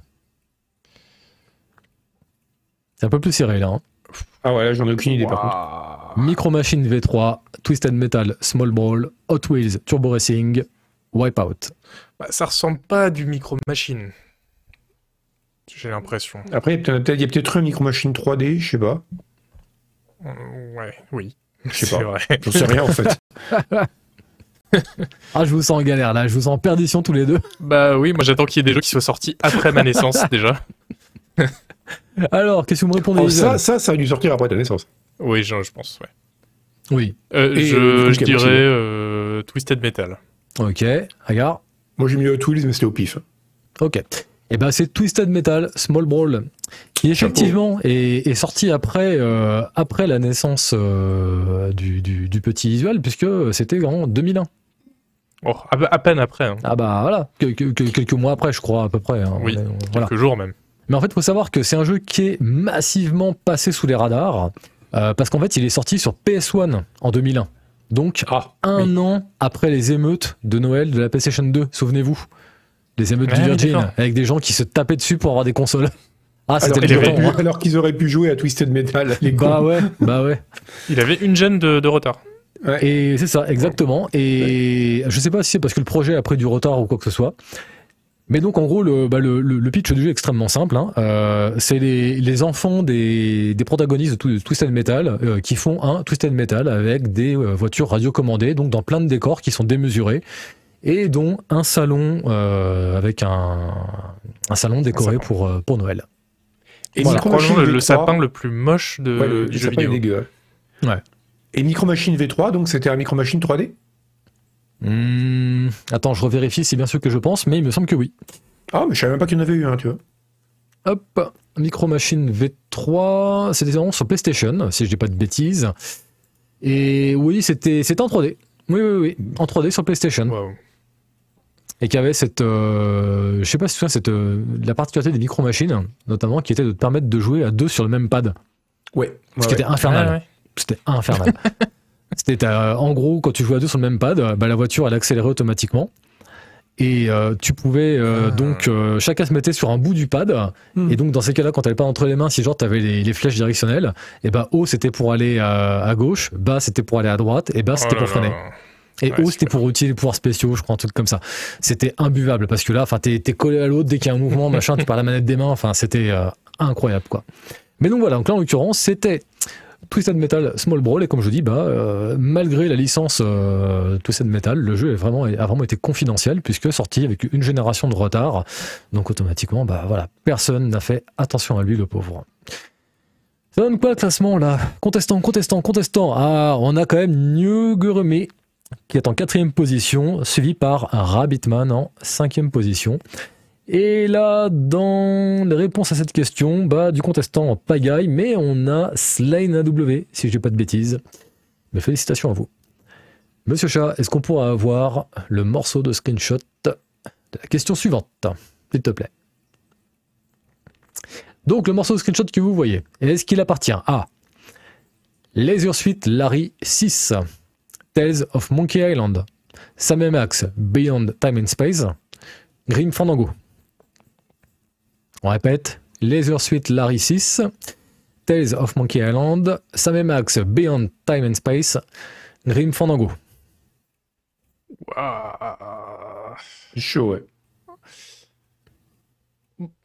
Ouais, bon, Monkey Island, euh, a priori, euh, on peut l'éliminer tout de suite, non? C'est vous qui voyez. Moi, je ne me prononce pas. Top, on lève les mains. Visual, euh, Sam Max? Agar. Pareil. Bah bravo les gars. Exactement. Ah, bah. Écoute, Ça vient métier, de hein. Sam et Max Beyond Time and. Space. Et la chance. qui était donc, vous savez, la, la saison 2 par Telltale. Euh. Ils ont fait euh, deux, deux saisons de, de Sam et Max. Celle-ci était un petit peu en dessous de la, de la, de la première. Donc, c'était un jeu donc, en, en, en format épisodique. Je sais, je sais pas si vous vous souvenez, à l'époque, c'était le. C'était le, le, le, le business model de, de Telltale qui vendait des, des Mm. point and click en, un peu en format série en fait. Euh, donc voilà, donc un format en 5 épisodes, un cas plutôt correct, mais bon, le- voilà, le, le jeu a quand même beaucoup moins marqué que, que, que la saison 1. Et euh, d'ailleurs, Sam Max, je sais pas si vous avez vu récemment, là, il y a eu un Sam Max VR, si je dis pas de bêtises. Mmh. Mmh, bah, dis donc ça alors, miam miam. Ah ouais, ouais, non mais. Euh, Sam Max VR, euh, est-ce qu'il est sorti ou pas? Mais c'est quoi, c'est un jeu d'aventure? Euh, bon, C'est un- une espèce de point and click, mais en réalité virtuelle. Voilà. Et si j'ai pas de conneries, je crois que tu suis Sam et Max, parce que je crois que tu jouais. Non, c'est ça, ouais. Tu joues pas. euh, Ouais, non, c'est ça. Donc tu suis Sam et Max dans, dans leurs aventures et tu les aides et tu dois euh, trouver des trucs, machin et tout. Et apparemment, c'est pas, c'est pas ça. C'est vraiment pas ça. Et donc, vous voyez, donc Ça, là, c'est voilà, on a. Ça, c'est étonnant. on a Sam moi, et tu vois, Max tu Max VR, je me dis Gotti. Ouais, bizarre. Comme quoi, ouais. Bah, on l'a oublié, merde. Déjà, point and click VR. Oui. Bah, pourtant, tu- c'est un, c'est un, c'est un, tu vois, imagine un mist en VR, ça pourrait être cool, quoi. C'est vrai que pointer et cliquer en VR, euh, Ouais, c'est un peu le seul cliquer, truc que c'est tu arrives un à faire. Donc. C'est ça, voilà. c'est plus évident de faire Ah. un point and click qu'un FPS, quoi. C'est justement ce qui est satisfaisant en règle générale dans un, dans un point and click. C'est un peu le côté euh, où est Charlie en fait quoi. Bah oui, Où tu te là, retrouves t'as face à Charlie tout l'écran et autour de toi, petits trucs. Bah c'est ça en fait. Bah oui, c'est une super bonne idée, ça. Pourquoi il pourquoi il n'y en a pas plus? Donc, hey, regardez, on a Rabbitman là qui remontait mais comme une balle Oh à la la première position. Mes félicitations. Ensuite, on a bah, des contestants, 220, 186. Désolé, n'oubliez pas, vous pouvez encore modifier hein, dans Quizkit là, votre, euh, votre pseudo. Nugurumi qui reste à la quatrième position. Et pour cette question, euh, on a Zebelot qui est en quatrième position, suivi par Grisold en cinquième. Mes félicitations. Et ben c'est maintenant que tout va se jouer. Avec la dernière question. Monsieur Chat, pourrais-tu nous montrer? Alors là, celui-là, il va être. euh, je pense qu'il va être violent. Vraiment. Que Je- je- avant même de. Le chat, ne lance pas la question euh, très rapidement. Metal Adventure qui Je, a été je fait veux laisser le personnes. temps vraiment aux gens de regarder le screenshot. Parce que quand je l'ai fait, je me suis dit, putain, là t'es vache quand même. Est-ce qu'on l'a, est-ce qu'on l'a pas? Tout va bien en technique, en régie? Oui Ah, je sais. Ah, Ah, ça me dit quelque chose. Voilà. C'est bon, je sais, je sais. Donc voilà, donc là on a littéralement un hall avec un putain de sapin de Noël qui est posé dans un coin.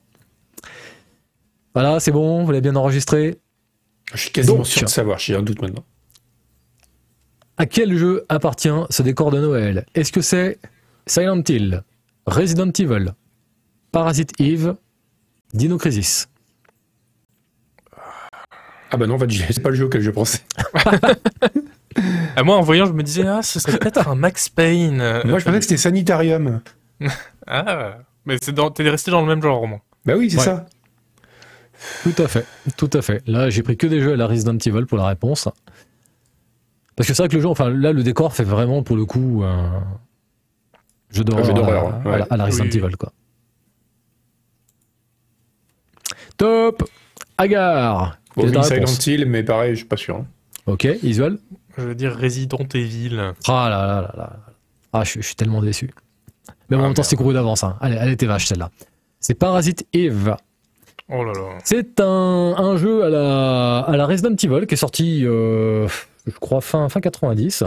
euh, où en gros, voilà, on, on incarne, euh, je crois que c'est une, une flic, il me semble, qui s'appelle Ayabri, euh, qui, pour euh, le, le réveillon de Noël, en fait, euh, va avoir un concert à l'opéra, et il se trouve, en fait, que euh, la, la chanteuse de l'opéra est possédée par une espèce de, de virus euh, qui se, qui se répand, et euh, la, la chanteuse de l'opéra devient le patient zéro d'une espèce de contamination qui affecte tout le monde très rapidement, sauf, bien sûr, notre héroïne, euh, qui a une immunité, on ne sait pas pourquoi, qu'on va découvrir au fil du jeu, etc. Et qui, bien sûr, va se mettre en quête euh, d'arrêter euh, la chanteuse de l'opéra qui est possédée par le virus, et euh, afin de, de- de l'empêcher euh, bah, de, de- de se répandre davantage. Tiens, il va falloir que j'y joue, ça me donne envie. 98 sur J'ai j'ai PS1. jamais fait. Ouais, jamais fait. Ah, mais que sur PS1 Après, je sais Ah, pas que c'est pour sur PC, C'est ça que je l'ai pas fait. Après, il y a des émulateurs pour les vieux jeux comme ça, mais. Mais en ouais, tout cas, c'est un très grand classique des, des Resident Evil-like et vraiment, euh, faites-le, vraiment, il est, il est vraiment très bon. Euh, et non, je crois pas que. non, ouais, Parasitive, euh, pff, non, jeu sur Steam, non. Ah, c'est pour ça que je l'ai raté. Et alors, les scores de fin, nous avons le contestant 458, euh, suivi par Christophe, suivi par Details, Nosicat et le contestant 236. Eh ben, mes félicitations, parce Bravo, avait quand même des contestant questions, surtout à la 236. fin, qui étaient vraiment, vraiment pas des cadeaux. C'est clair. On va enchaîner avec un petit Est-ce débat. qu'il y, a- est-ce qu'il y a- y des mugs à gagner? Je... Bah, je sais pas du tout. Je n'ai aucune idée de nos stocks. Ah bah il faudrait me le dire parce que moi je continue à en faire gagner dans Twitch Délire. hein. Hmm. Mais non, je crois qu'il en reste. Hein. Faudrait voir. Je sais pas si François est dans Ouais, le chat. Non, non, je, je, je sais pas si on reste stock, donc j'aurais peur de faire une promesse euh, Ouais, toute, euh, dans le vide. Donc euh, à la limite, à la rentrée, si on voit qu'il nous en reste quelques-uns, on, on refera une salve de, de cadeaux. Bon, c'est dommage de pas pouvoir en faire pour Noël, mais voilà, là, ne, ne- ne sachant pas ce qui nous reste en, en stock, on, on peut pas. Euh, avant de prendre la pause, on va faire un petit débat à la con. Vous en pensez quoi? Bah oui. Allez. Le débat à la con de ce soir. Alors, je me suis posé une question en fait. Euh, on, on va partir d'un- postulat très simple. On est d'accord que euh, il existe aujourd'hui des films, des albums de musique, des livres de Noël. Voyez, par exemple, si je vous dis euh, cite-moi des, des films de Noël, vous en êtes capable. Euh, Citez-moi un album de Noël, vous allez tous me dire Maria Carré. Euh, Citez-moi des, des livres de, de Noël, vous allez aussi m'en trouver. Et bizarrement, quand on dit vas-y, cite-moi un jeu de Noël, là d'un Ouais. coup, il y a un truc, euh, voilà, on, on sent que c'est pas trop ça, quoi. À votre avis, d'où ça peut venir ça, Isol? Euh, bah, je pense que c'est parce que c'est- les livres, euh, les, livres, waouh, il est Ah tard. oui, ah bien, bien. Les- On, t'a tous vu bailler d'ailleurs. hein. Ah oui, mais je, je baille de ouf. Non, non, mais moi je, je suis couché à cette heure-là d'ordinaire. hein. Euh, les jeux vidéo, donc, puisque je crois que c'est de ça dont on parle. euh, Tout à fait, c'est notre métier. Oui. J'avais oublié. Euh, je pense que c'est juste des choses moins éphémères, moins saisonnières que un album que tu peux écouter en une heure Mhm. ou euh, un, un film que tu peux regarder en deux heures et que c'est prévu pour être vendu et et, et euh, enjoyed comme on dit enfin comment dire euh, et consommé quoi euh, mais Mhm. surtout vendu euh, pendant toute l'année donc euh, ça a moins de sens de d'en faire des euh, à thématiques sur une période de l'année je pense que c'est surtout Ouais. ça Ok. Agar Un point de vue? Ben, je sais pas. Si je- c'est vraiment, les mecs qui se forcent à débattre. Eh bien, écoute, après avoir beaucoup réfléchi à la question des jeux vidéo de Noël, euh, non, je suis pas forcément d'accord avec Isuel parce que a priori, euh, Quoi? pour- enfin, non mais il faut, bah, ok, je suis parfaitement Ah, d'accord bah, avec Isuel. Il a raison. J'aime ça, j'aime ça. J'aime ça. je, je suis pas forcément d'accord parce que je me dis après tout, euh, enfin, euh, pourquoi euh, il y a ne pas faire des jeux qui se déroulent à certaines périodes de l'année en particulier? Je Mhm. pense pas que le jeu doive plus par définition être consommable à n'importe quelle période. En plus, ça n'a rien à voir avec la période de l'année. euh, à laquelle se déroule l'action, tu vois, que dans n'importe Ouais. quel autre type de- d'œuvre. Mais c'est vrai qu'il n'y a pas de genre, même en littéraire, enfin en film, t'as vraiment le, le film de Noël, notamment le, le côté, l'histoire prototypique de la, la jeune femme qui arrive de, à la grande ville et qui est malheureuse Oui. et qui retourne et qui rencontre un homme d'un petit village et il redécouvre la féerie de Noël et les traditions et tout. C'est vraiment un genre en soi. Il y a des dizaines et dizaines de films Mhm. comme ça. Et, euh, et c'est vrai qu'il n'y a pas des dans je sais pas en littérature je pense pas qu'il y a vraiment d'équivalent euh, et en et en jeu vidéo il y en a pas non plus non mais il pourrait y en avoir hein, pourrait y en avoir Bon, en littérature, t'as les contes de Noël, tout ça. oui c'est vrai que t'as les contes de Noël oui. c'est vrai t'as ouais Mm. mais c'est vrai c'est vrai c'est vrai t'as raison oui en fait Oui, non, vraiment des, débile. des, des, des histoires de Noël, vraiment. Enfin, je, je serais capable d'en trouver aussi en livre et tout. Enfin, c'est, mais c'est vrai que voilà, quand on quand on se penche sur la question du jeu vidéo, c'est toujours un peu surprenant de se dire en fait, euh, c'est c'est c'est une période en fait qui soit va va servir à, à colorer euh, l'histoire. Je repense à Parasitive par exemple, avec ce côté euh, c'est le réveillon de Noël, donc euh, bah, l'héroïne va voir une représentation à l'opéra, donc elle est en, robe de soirée puisque c'est une représentation un peu chic, etc. Voilà, il y a, une espèce de volonté vraiment de contextualiser, etc. et de justifier certains éléments, qu'ils soient visuels, qu'ils soient au niveau de l'histoire, ce genre de choses. Euh, mais le, côté un peu, euh, voilà, on va dire un peu féerique de Noël et tout, euh, à mon sens en tout cas, est pas, vraiment exploité. Mais par contre, quand on regarde euh, du côté de l'industrie du cinéma, par exemple, il y a un film qui n'est pas un film de Noël, mais qui est unanimement reconnu comme un film de Noël, c'est Die. Mais de Hard, vous avez des tas de gens. Bah, mais moi le premier, hein, je- pour moi c'est la c'est la déclinaison en film d'action du prototype dont on parle du du du, du, du mec qui à la grande ville et qui retrouve les valeurs familiales C'est ça, Noël. voilà, avec des bouts de verre dans le pied, tout à Mais fait. oui. Mais Ouais, c'est exactement ouais, le même scénario. Complètement, complètement. Mais donc du coup, en suivant cette espèce de logique un petit peu tordue là, de, de- qui, qui, qui arrive à nous faire dire que Die Hard, c'est un film de Noël. Est-ce qu'il y aurait pas un ou des jeux où vous pourriez vous dire ah peut-être que ça, ça pourrait faire un jeu de Noël visuel. Bah du coup, dans la même veine, euh, si on euh, si on parle vraiment de jeux et pas d'événements saisonniers sur des jeux, etc. euh, Il y a euh, moi le jeu qui m'a marqué de ce point de vue-là, le seul jeu qui m'a marqué où il y a des trucs de Noël dedans, c'est euh, euh, Batman Returns, l'adaptation du film qui Mhm. est qui est oula, qui, est- qui a dû sortir dans les années, euh, je sais pas, 80. Euh, et euh, qui est, où, euh, où du coup Batman, c'est un jeu de, de, de baston en fait dans les rues comme, euh, comme un Streets of Rage par exemple. 93. Euh, pardon? 93. 93. Voilà, Mais c'est là qu'on voit qu'il est, c'est là qu'on voit qu'il est jeune visuel. c'est- Batman Oui. Returns, le film, ouais, c'est Eh dans ouais. les années 60. C'est les années 60, voilà. Ouais, ouais. Euh, et euh, où euh, on se bat contre des... euh, C'est le Joker qui met ses, ses, ses voyous euh, et ses sbires dans la rue euh, au moment de Noël, bah, comme dans le film, et du coup on se Mhm. bat contre pas mal contre des, des, des, des mobs qui sont à thématique de Noël, donc des clowns qui ont euh, des chapeaux de Noël de mémoire, il y a des sapins de Noël en décor des fois parce qu'on passe dans le centre commercial et donc forcément il y a le, le, le sapin, etc. Et euh, ça, c'était c'était plutôt chouette. Mais euh, c'est un jeu qui m'a complètement traumatisé, euh, si Ah bon je, je peux faire un peu de un petit hors-sujet.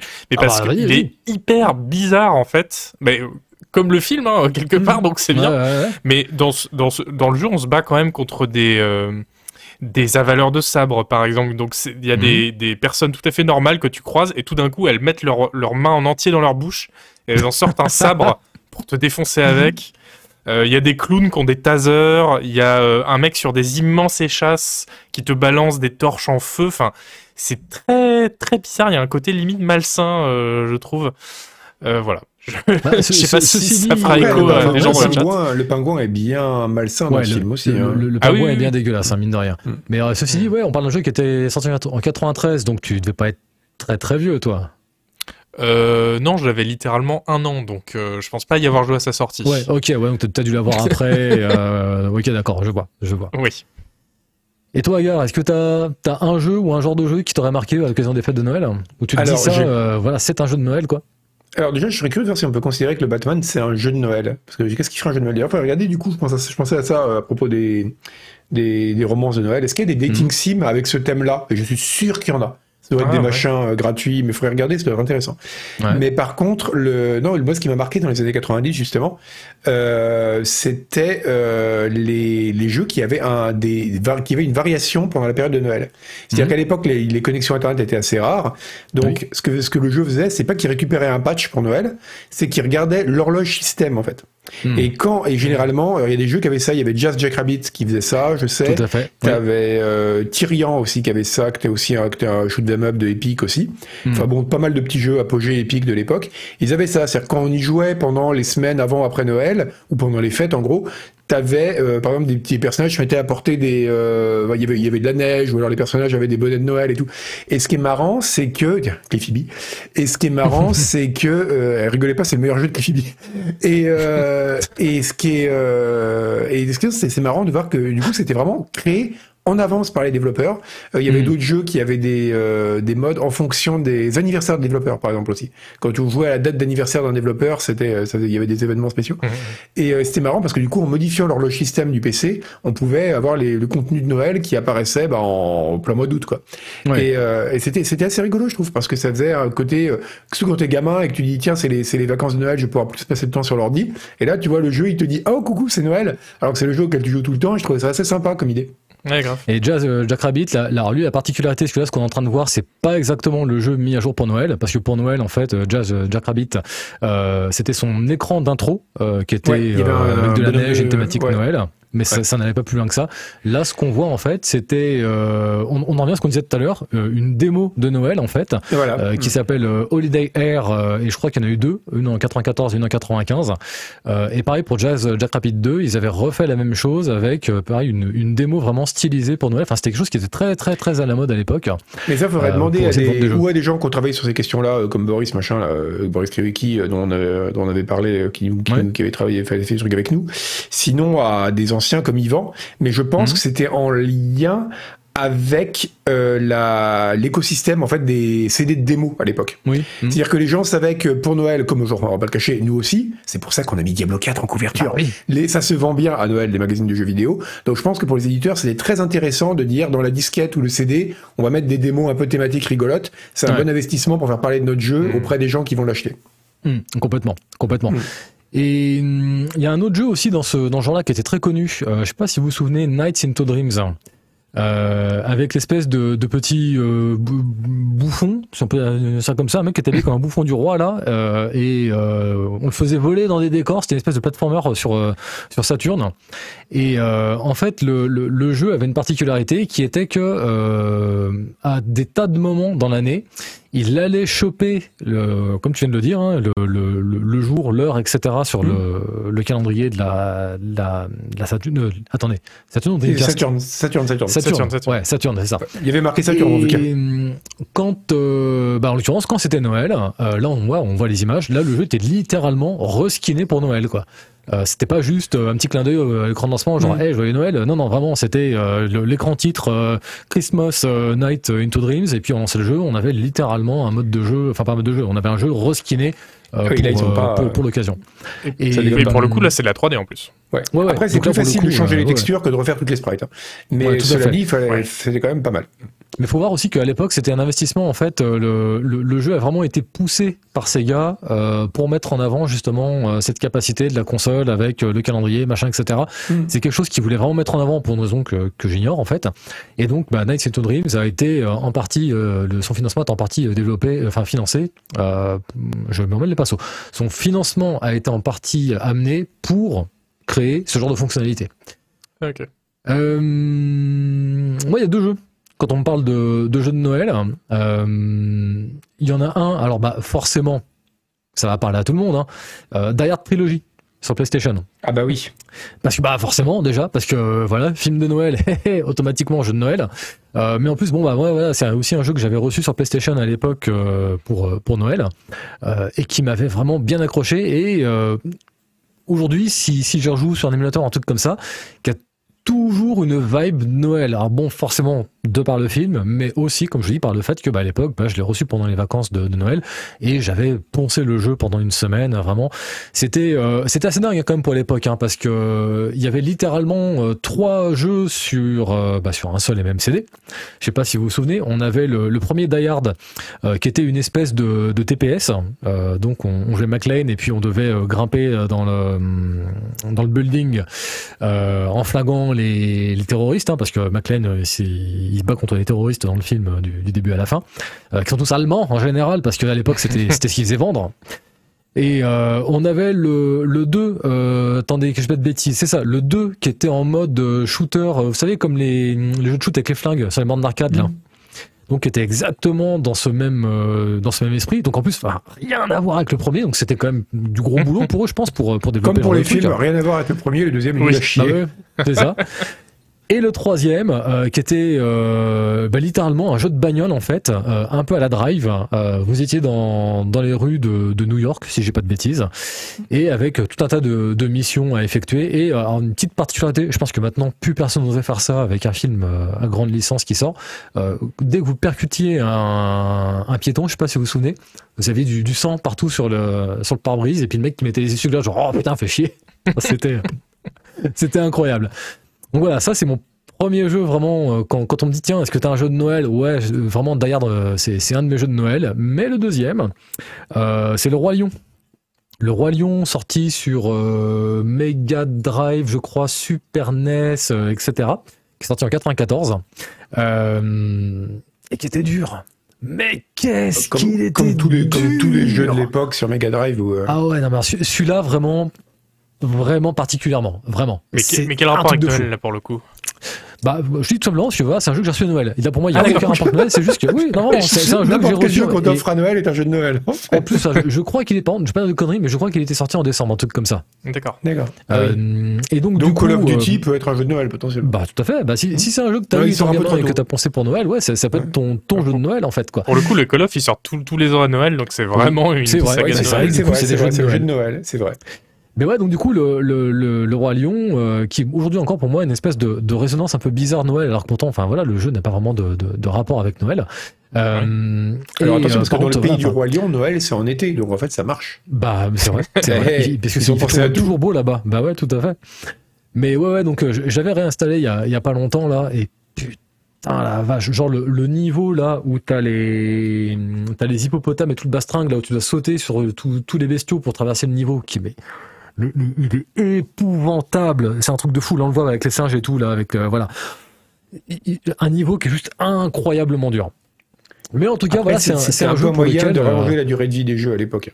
oui, ah bah complètement. Bah ça, enfin, je veux dire, le jeu, si tu t'enlèves cette difficulté, euh, ouais, je pense qu'en deux heures, t'arrives au bout, en fait, quoi. Par contre, qu'est-ce que c'était beau? Qu'est-ce que c'était bien Oui. animé, la vache? Mais Ouais, en fait, ce que Je trouve que même je plus beau que dingue, Aladdin, tu vois. bah, en fait, le jeu, là, quand il joue sur émulateur, c'est là où tu vois à quel point les, les écrans CRT de l'époque, euh, le, le pixel art était vraiment pensé pour t'afficher quelque chose en prenant en compte la bavure, en fait, tu sais qu'il y a de Mmh, naturel sur les écrans cathodiques. Maintenant, tu affiches ça sur un écran, euh, co- comme on a aujourd'hui un écran à LED, euh, c'est vraiment beaucoup moins beau, en fait, quoi. C'est un, truc de fou. Euh, bah écoutez, je pense qu'on a fait à peu près le tour. Un Bah truc à ajouter sur ce jeu de Noël? Bah non. Bah, je trouve que c'est une Non. grosse arnaque quand même le jeu d'Ayard là. Parce que je me rappelle, Oui. des- non, parce que je me rappelle des adaptations de jeux, tu vois, Océan par exemple, qui avait fait un Terminator 2 qui était Ouais. tout pourri, comme tout- Mhm. quasiment toutes les adaptations par Océan. Mais euh, mais il y avait plein de stages, pareil, tu vois, avec des gameplays différents. Mais il disait plusieurs histoires, enfin plusieurs scènes, plusieurs gameplays dans le même jeu. Là, ils, ils sont genre, oui, il y a trois jeux en un. En fait, t'as trois tiers de jeu en fait. Oui, c'est T'as trois tiers de jeu. complètement, t'as trois tiers de jeu parce que je me souviens qu'ils étaient quand même relativement courts. Oui, c'est ça. T'as Euh, trois que- mini-jeux. euh, ouais. T'avais que le TPS qui était quand même un petit peu long, mais sans déconner, là, le jeu de shoot, ouais, je pense qu'en deux heures, tu le, tu le Mm. bouclais à grand max, quoi. Euh, le jeu de bagnole, pareil, qui était quand même un peu long, mais c'était pas non plus, euh, c'était pas de la, de la folie furieuse. Euh, si, tiens, tout à l'heure, on voulait en parler. Mon cher Agar, Mhm. parle-nous un peu de Nuclear Winter. Duke Nukem Nuclear Winter.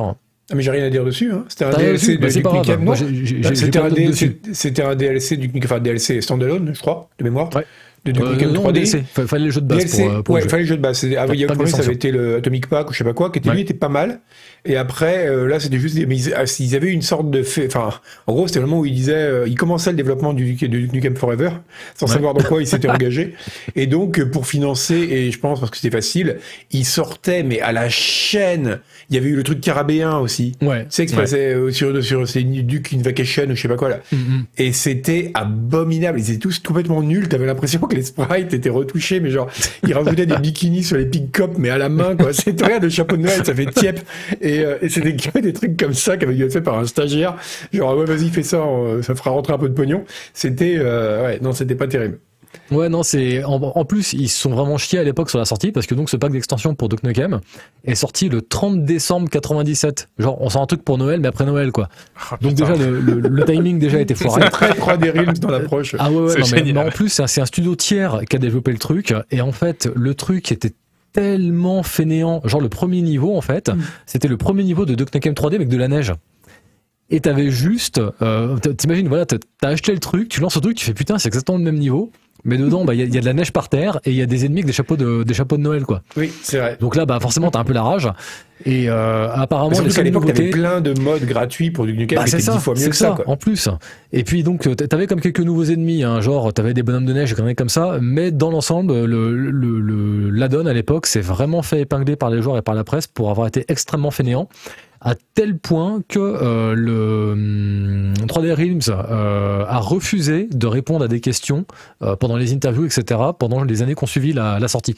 C'est-à-dire que quand les journalistes qui revenaient en disant, eh, au fait, du coup, alors Nuclear Winter, machin, non, non, on, on peut pas en parler, s'il vous plaît tellement que le jeu voilà était mal était mal reçu quoi alors qu'autant bon Caribbean etc il y avait quand même une volonté si tu veux d'essayer de faire des niveaux un peu sympas et tout là même les niveaux qu'ils ont essayé de créer à l'époque pour l'occasion même les même ça les, les- le contenu exclusif était vraiment euh, vraiment pauvre et, et peu Mhm. réussi en fait quoi Et puis on revient à un truc qui avait été théorisé euh, par euh, Agbou euh, il y a des années. C'est qui, qui a envie en plus de lancer un truc qui se passe dans la neige, il fait froid, il y a les bonhommes de neige, les arbres ont pas de feuilles, alors que le truc caribéen pour le coup, bah voilà, il y a du soleil, euh, de l'eau turquoise à perte de vue. euh, Ah, mais je pense que c'est une exception à la règle d'Agbou, euh, là, avec un Noël. grand R.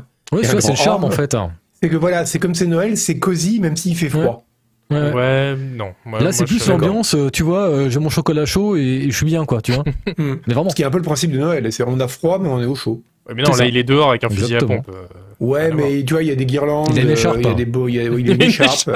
Bah ouais. même- l'artwork de-. Même l'artwork de coup fait pitié. quoi. Ouais, ouais, non, mais c'est incroyable. Hein. C'est, c'est, enfin, vraiment, euh, je te dis, ce, ce, ce truc a été vraiment euh, très fainéant dans sa réalisation. Je dis, enfin, vraiment, pour que Troll Rims refuse carrément d'en parler pendant les années qu'on suivit, euh, vraiment, c'était pas bon, quoi. C'était vraiment pas bon. Silent Norm, tu as bien raison de pas aimer du Nukem 3D, ce n'est pas un bon FPS. Mais le moteur 3D était incroyable, et c'est pour ça Oui. qu'il a marqué l'histoire. Les Complètement. petits cache-oreilles de Duke, je vais pas m'en Ah non, mais il est, il est beau, il est beau. Regarde ça. Regarde. La petite écharpe de Noël, là. Oh là là là. Bon, écoutez, on va se prendre une petite pause. On va aller remplir les, les gobelets de flotte et tout le bastringue. Et puis, on se retrouve euh, dans 2-3 minutes. Ok? Vous ne quittez pas On revient. Yes. Bah, on n'a pas le choix. Bah non. Bah, tu reviens, ok, t'as raison. on parle pas à nous. genre, Bah bah, voilà. oui. Allez, à toutes. Who? Who? Him? Him? Who?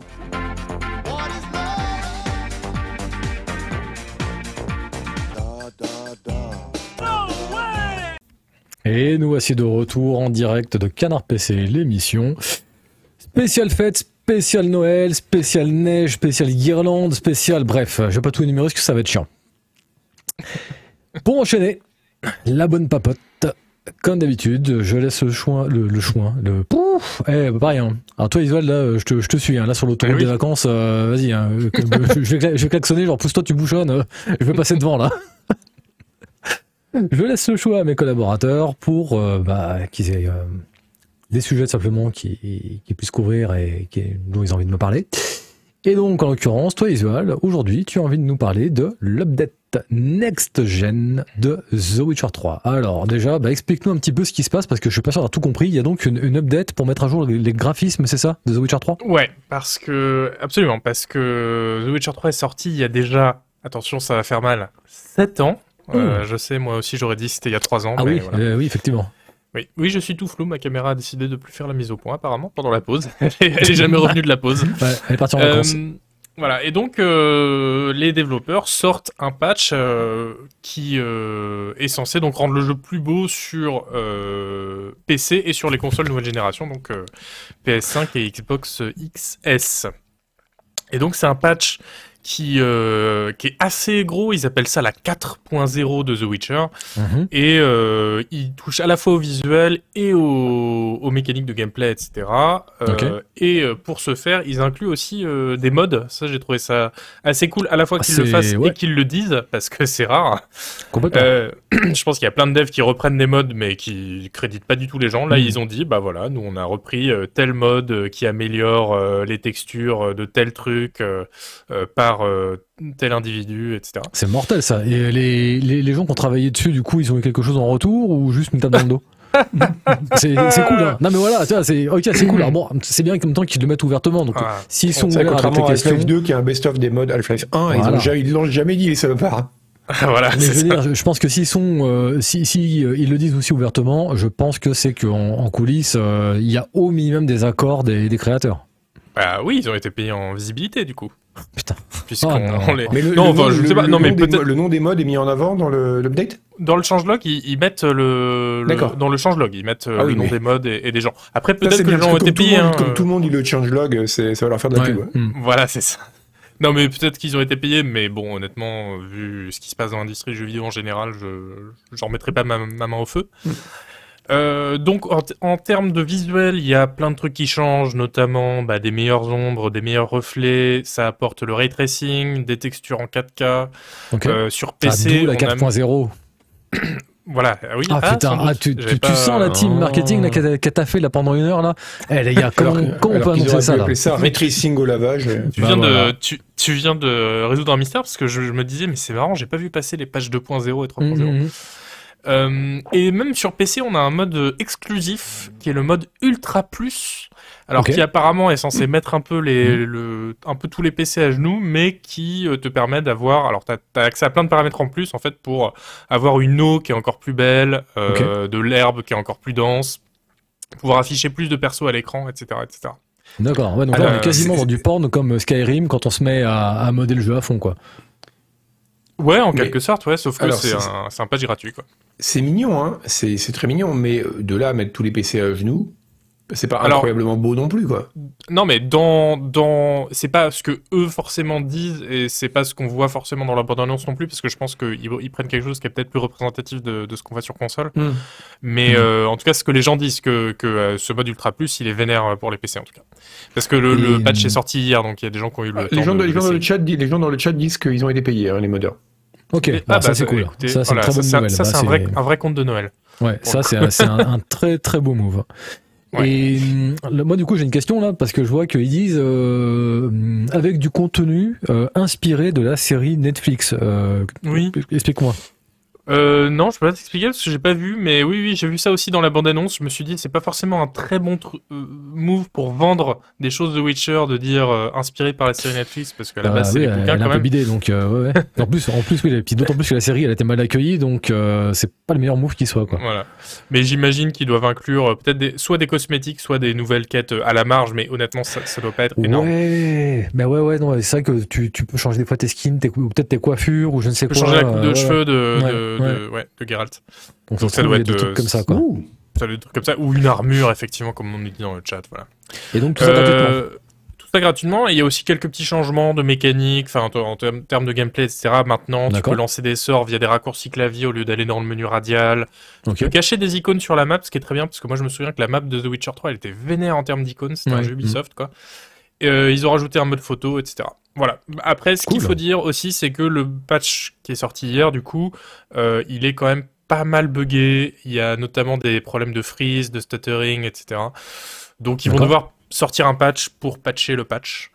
Ouais, c'est classique, ça. Euh, Voilà, Mhm. donc vous vous jetez pas forcément dessus euh, dès ce soir. Ça, ça peut valoir le coup d'attendre quelques jours. Et Mais, c'est- un, patch gratuit. C'est un patch gratuit. Ouais. Ah bah de toute Ok. façon, même si c'est un peu pété, c'est pas grave, c'est Mm. déjà sympa. Bah c'est pas ça. grave. euh, si tu le Bah, lances ouais. et que ton jeu freeze, c'est un. Voilà, c'est certes, mais, euh, c'est si t'étais au milieu cool de ta partie, là, euh, que, et que tu dis, ah bah tiens, il y a un patch et que tu peux plus jouer au jeu, bon. Si Voilà, t'es au milieu de ta partie de Witcher euh, en voilà. 2022, t'es en retard. Ah de toute bah, façon, désolé de te le dire, le, mais le- le passion gaming, mec, hein. Ah, c'est plus du passion gaming, là, Ah c'est bah. du, du sloth gaming. Quoi. Ouais, mais, mais donc euh, voilà, mais oui effectivement, donc c'est c'est plutôt cool, effectivement c'est gratuit, etc. Donc euh, c'est pas un problème si euh, il y a c'est bugué pendant quelques jours, euh, c'est c'est pas du tout un souci. Hmm. Et euh, mais moi je me demandais du coup, euh, est-ce que euh, enfin en voyant la bonne annonce du coup là qu'on a vu à l'écran tout à l'heure, je me disais ah ouais pourquoi pas le relancer après tout? Et voilà, je sais pas où en est, où en est tout le monde là-dessus parce que The Witcher ça m'a quand même laissé l'impression d'un jeu très peu rejouable au final, très parce qu'il est en fait il est très linéaire, c'est un monde ouvert. Hmm. Mais euh, c'est toujours la même histoire, euh, forcément, c'est celle de Geralt. euh, c'est, euh, enfin, voilà, c'est un peu dirigiste. Et du coup, je me disais, bah, c'est pas un jeu que je vais re- forcément refaire chaque année, quoi. Parce que Oui, c'est pas un jeu où tu as du gameplay euh, émergent euh, à la même échelle qu'un Skyrim, par exemple. Tu vois, Skyrim, Exactement. je sais que je, je le Après. Skyrim, il y a que ça. Bah, c'est ça, mais en même temps, c'est, mais c'est ce qui fait aussi qu'aujourd'hui, on Oui. continue encore de relancer, qu'aujourd'hui, Sky- Skyrim est toujours dans les tops euh, des, des jeux les plus joués de Steam, etc.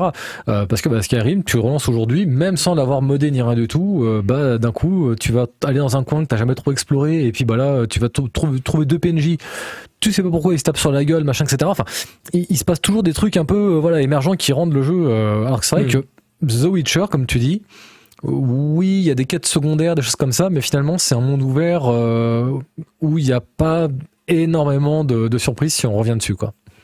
Oui, après, ça fait quand même 7 ans. Donc, euh, Bah ouais. comme je disais, en fait, euh, c'est comme je disais au début, moi j'ai l'impression que je l'ai fait il y a 3 ans. Mais en fait, non, ça commence à dater 2015. C'était c'était il, y a- il y a longtemps, en fait. Hmm. Et donc, du coup, la grande question, est-ce que vous allez le relancer The Witcher 3 Bouf. Vous l'avez J'ai regardé, les vidé- j'ai regardé les vidéos, c'est là, les- du patch et tout. C'est mignon, mais ça donne pas forcément envie d'y rejouer. non. Hmm. En fait, je pense que je le relancerais plus volontiers si j'avais un très bon souvenir du gameplay. Et le gameplay était sympa. Hmm. Mais euh, je me rappelle que les enquêtes euh, pour te retrouver les monstres étaient quand même un peu cousues de fil blanc, Mhm. que les combats, c'était pas clairement le, le point fort du jeu. Et comme j'ai déjà fait une fois l'histoire, si c'est vraiment juste le relancer pour profiter de l'histoire, je suis pas sûr. Après, j'ai pas fait les Mhm. DLC, Blood and Wine, etc. Je suis un ami avec toi. Donc, euh, Ouais, je me dis ça peut être l'occasion. euh, ça fait un petit moment que je me dis, euh, faudrait que je le fasse juste pour faire les DLC. J'ai aucune envie de refaire le jeu parce que Euh, ça, je l'ai, j'ai déjà dit à plusieurs reprises. Pour moi, euh, The Witcher 3 est un, est un, un jeu que je trouve qui, est- qui a quand même de nombreuses qualités. Mais pour moi, son plus gros défaut, c'est qu'il est beaucoup, beaucoup trop long. C'est, ils, Ah ils ouais. auraient pu le couper en deux en matière de durée de vie et euh, ça m'aurait déjà largement suffi. Euh, mais là, du coup, euh, voilà, savoir que j'ai des DLC à faire et en plus avec ce patch, Mm. euh, là quand même, ça, ça me chauffe bien là. Bah, surtout qu'il paraît que les DLC, notamment Blood and Wine, et on nous le confirme dans le chat, c'est, ils, ils sont absolument incroyables. Donc, je Mhm. pense que ça vaut vraiment le coup. On va Et faire un dossier sur ces jeux dont les DLC sont meilleurs que, les, que le jeu de base, qu'il y en a pas mal. hein. Il y a eu le Oui. premier euh, Dying Oui. Light, il y avait une Oui. Nights aussi. Le jeu de base Oui. était pourri, mais les DLC, enfin, au niveau scénario, mais Mm. les, les DLC étaient très bien. Ouais. Half-Life Euh, euh, avec Half-Life, euh, ouais, ouais. comment il s'appelait déjà? Opposing Force, je crois. Opposing Force, bon, le mais Half-Life de base est déjà bien.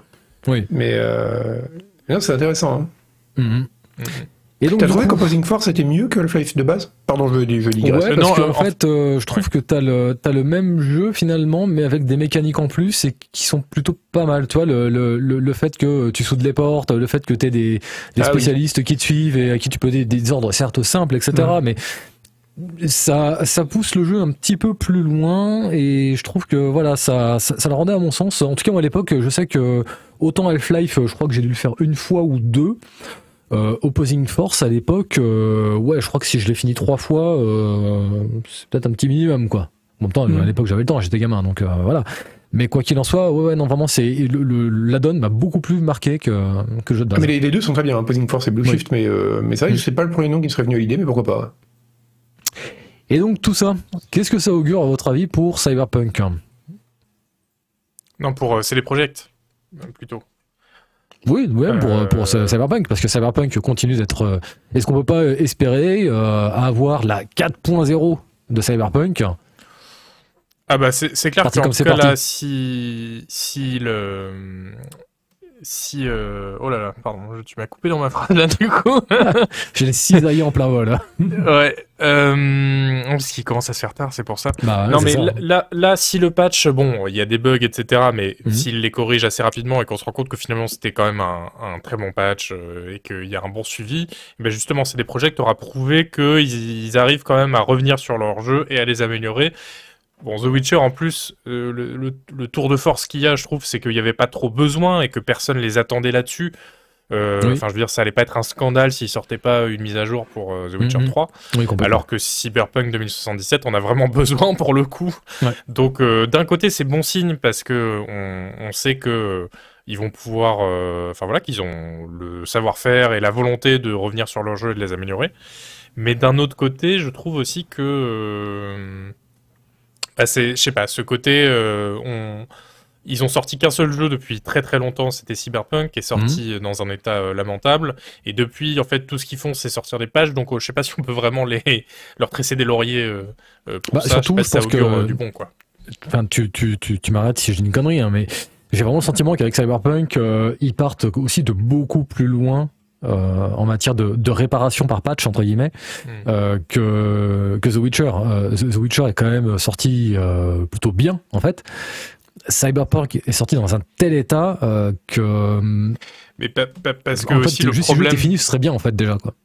Ouais, oui, oui, c'est ça en fait. Euh, Parce que le problème, si je dis pas de bêtises, je suis pas le, le spécialiste de cyberpunk de la rédaction, mais si j'ai bien compris, le problème, c'est aussi que cyberpunk, même au-delà de l'aspect technique qui était quand même énorme, Mhm. il y avait aussi le problème que le jeu au final était pas si incroyable que ça en termes de gameplay, de mécanique. Que le- Mhm. au début, il y a une ou deux quêtes qui sont incroyables, mais après, quand même, c'est ça casse pas des briques.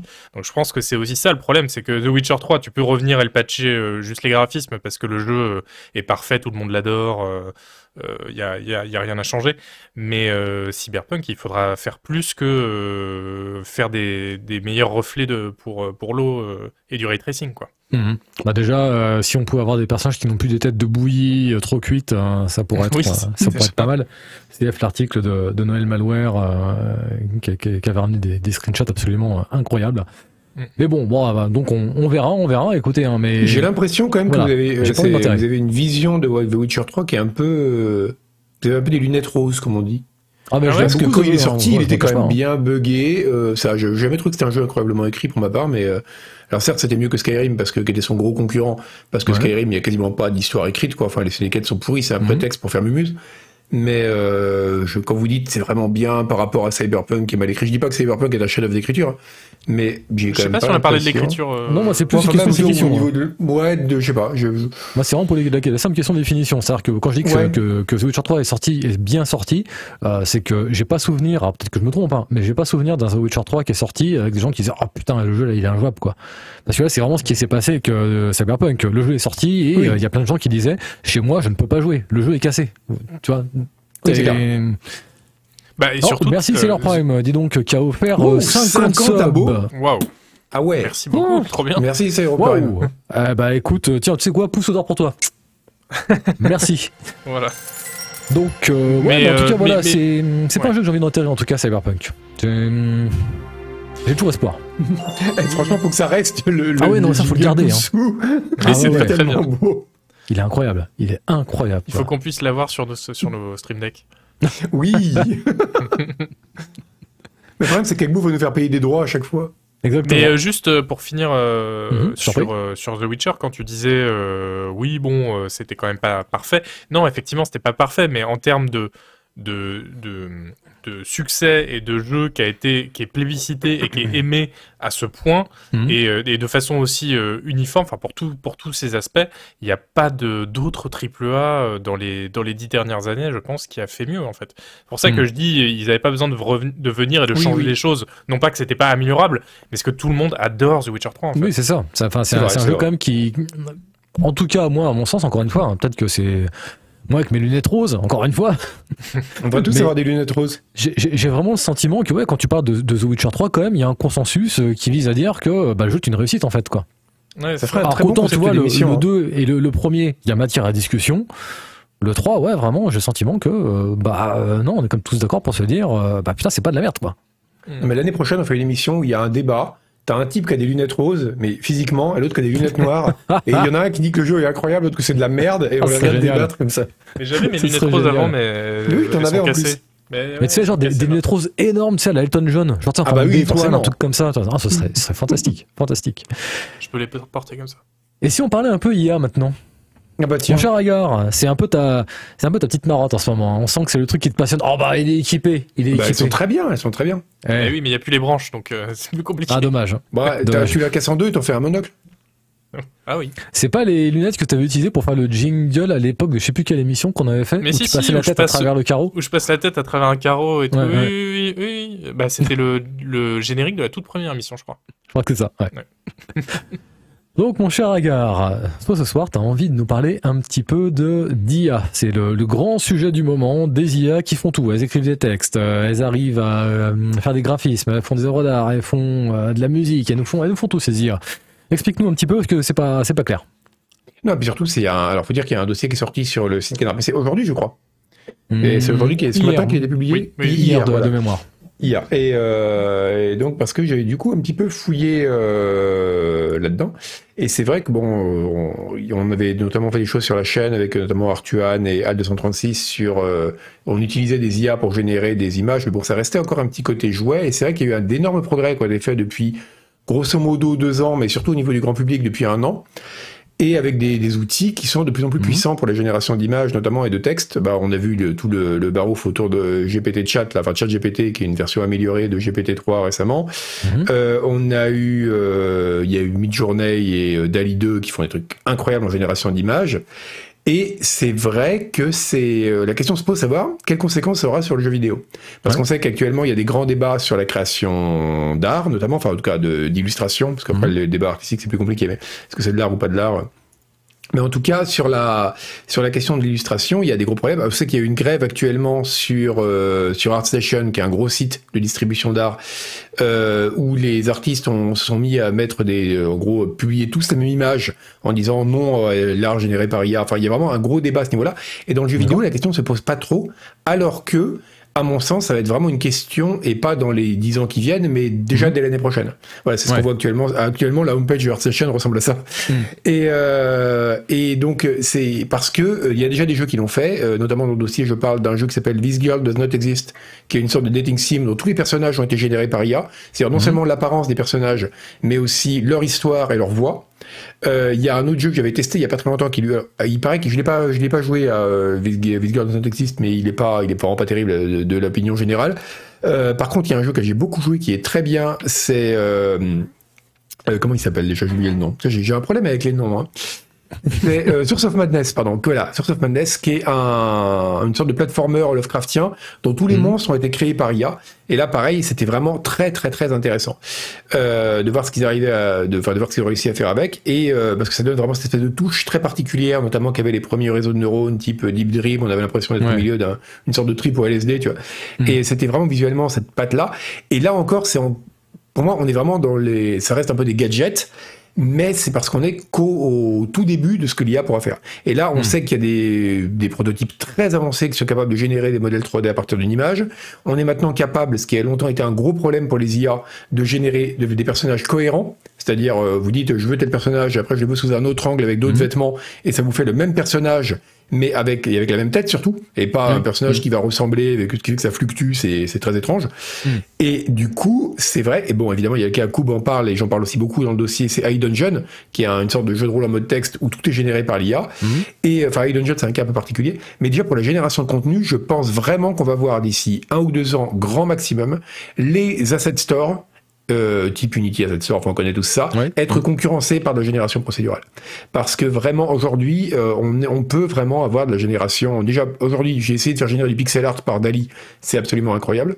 Mhm. Aujourd'hui, il y a d'autres algos qui sont capables de créer des animations ou des, étapes d'animation intermédiaires euh, de façon très très fluide. Vous pouvez faire, vous faire vos animations par une IA. Encore une fois, Mhm. c'est pas parfaitement au point, c'est pas au niveau de ce que ferait un animateur humain, mais c'est dingue les progrès qui ont été faits en un an. J'imagine vous-même, mais en deux ans, n'en parlons même pas. J'imagine même pas dans quelle direction on va. Donc on va vraiment, je pense, avoir un gros, une grosse, grosse partie de la- du processus de création, déjà pour les petits studios, notamment les indés qui avaient jusque-là recours à des asset stores ou des trucs comme ça, Oui. ou alors à des, à, à des, des- des commandes auprès d'artistes pour des petits trucs, ça va être de plus en plus délégué à l'IA. Est-ce que tu n'as pas euh, peur euh, qu'on se heurte euh, finalement aussi à une espèce de veux dire à la réalité en fait. hein. Euh, là, on prend, il y a pas longtemps, euh, il y a une image qui a fait le tour de Twitter.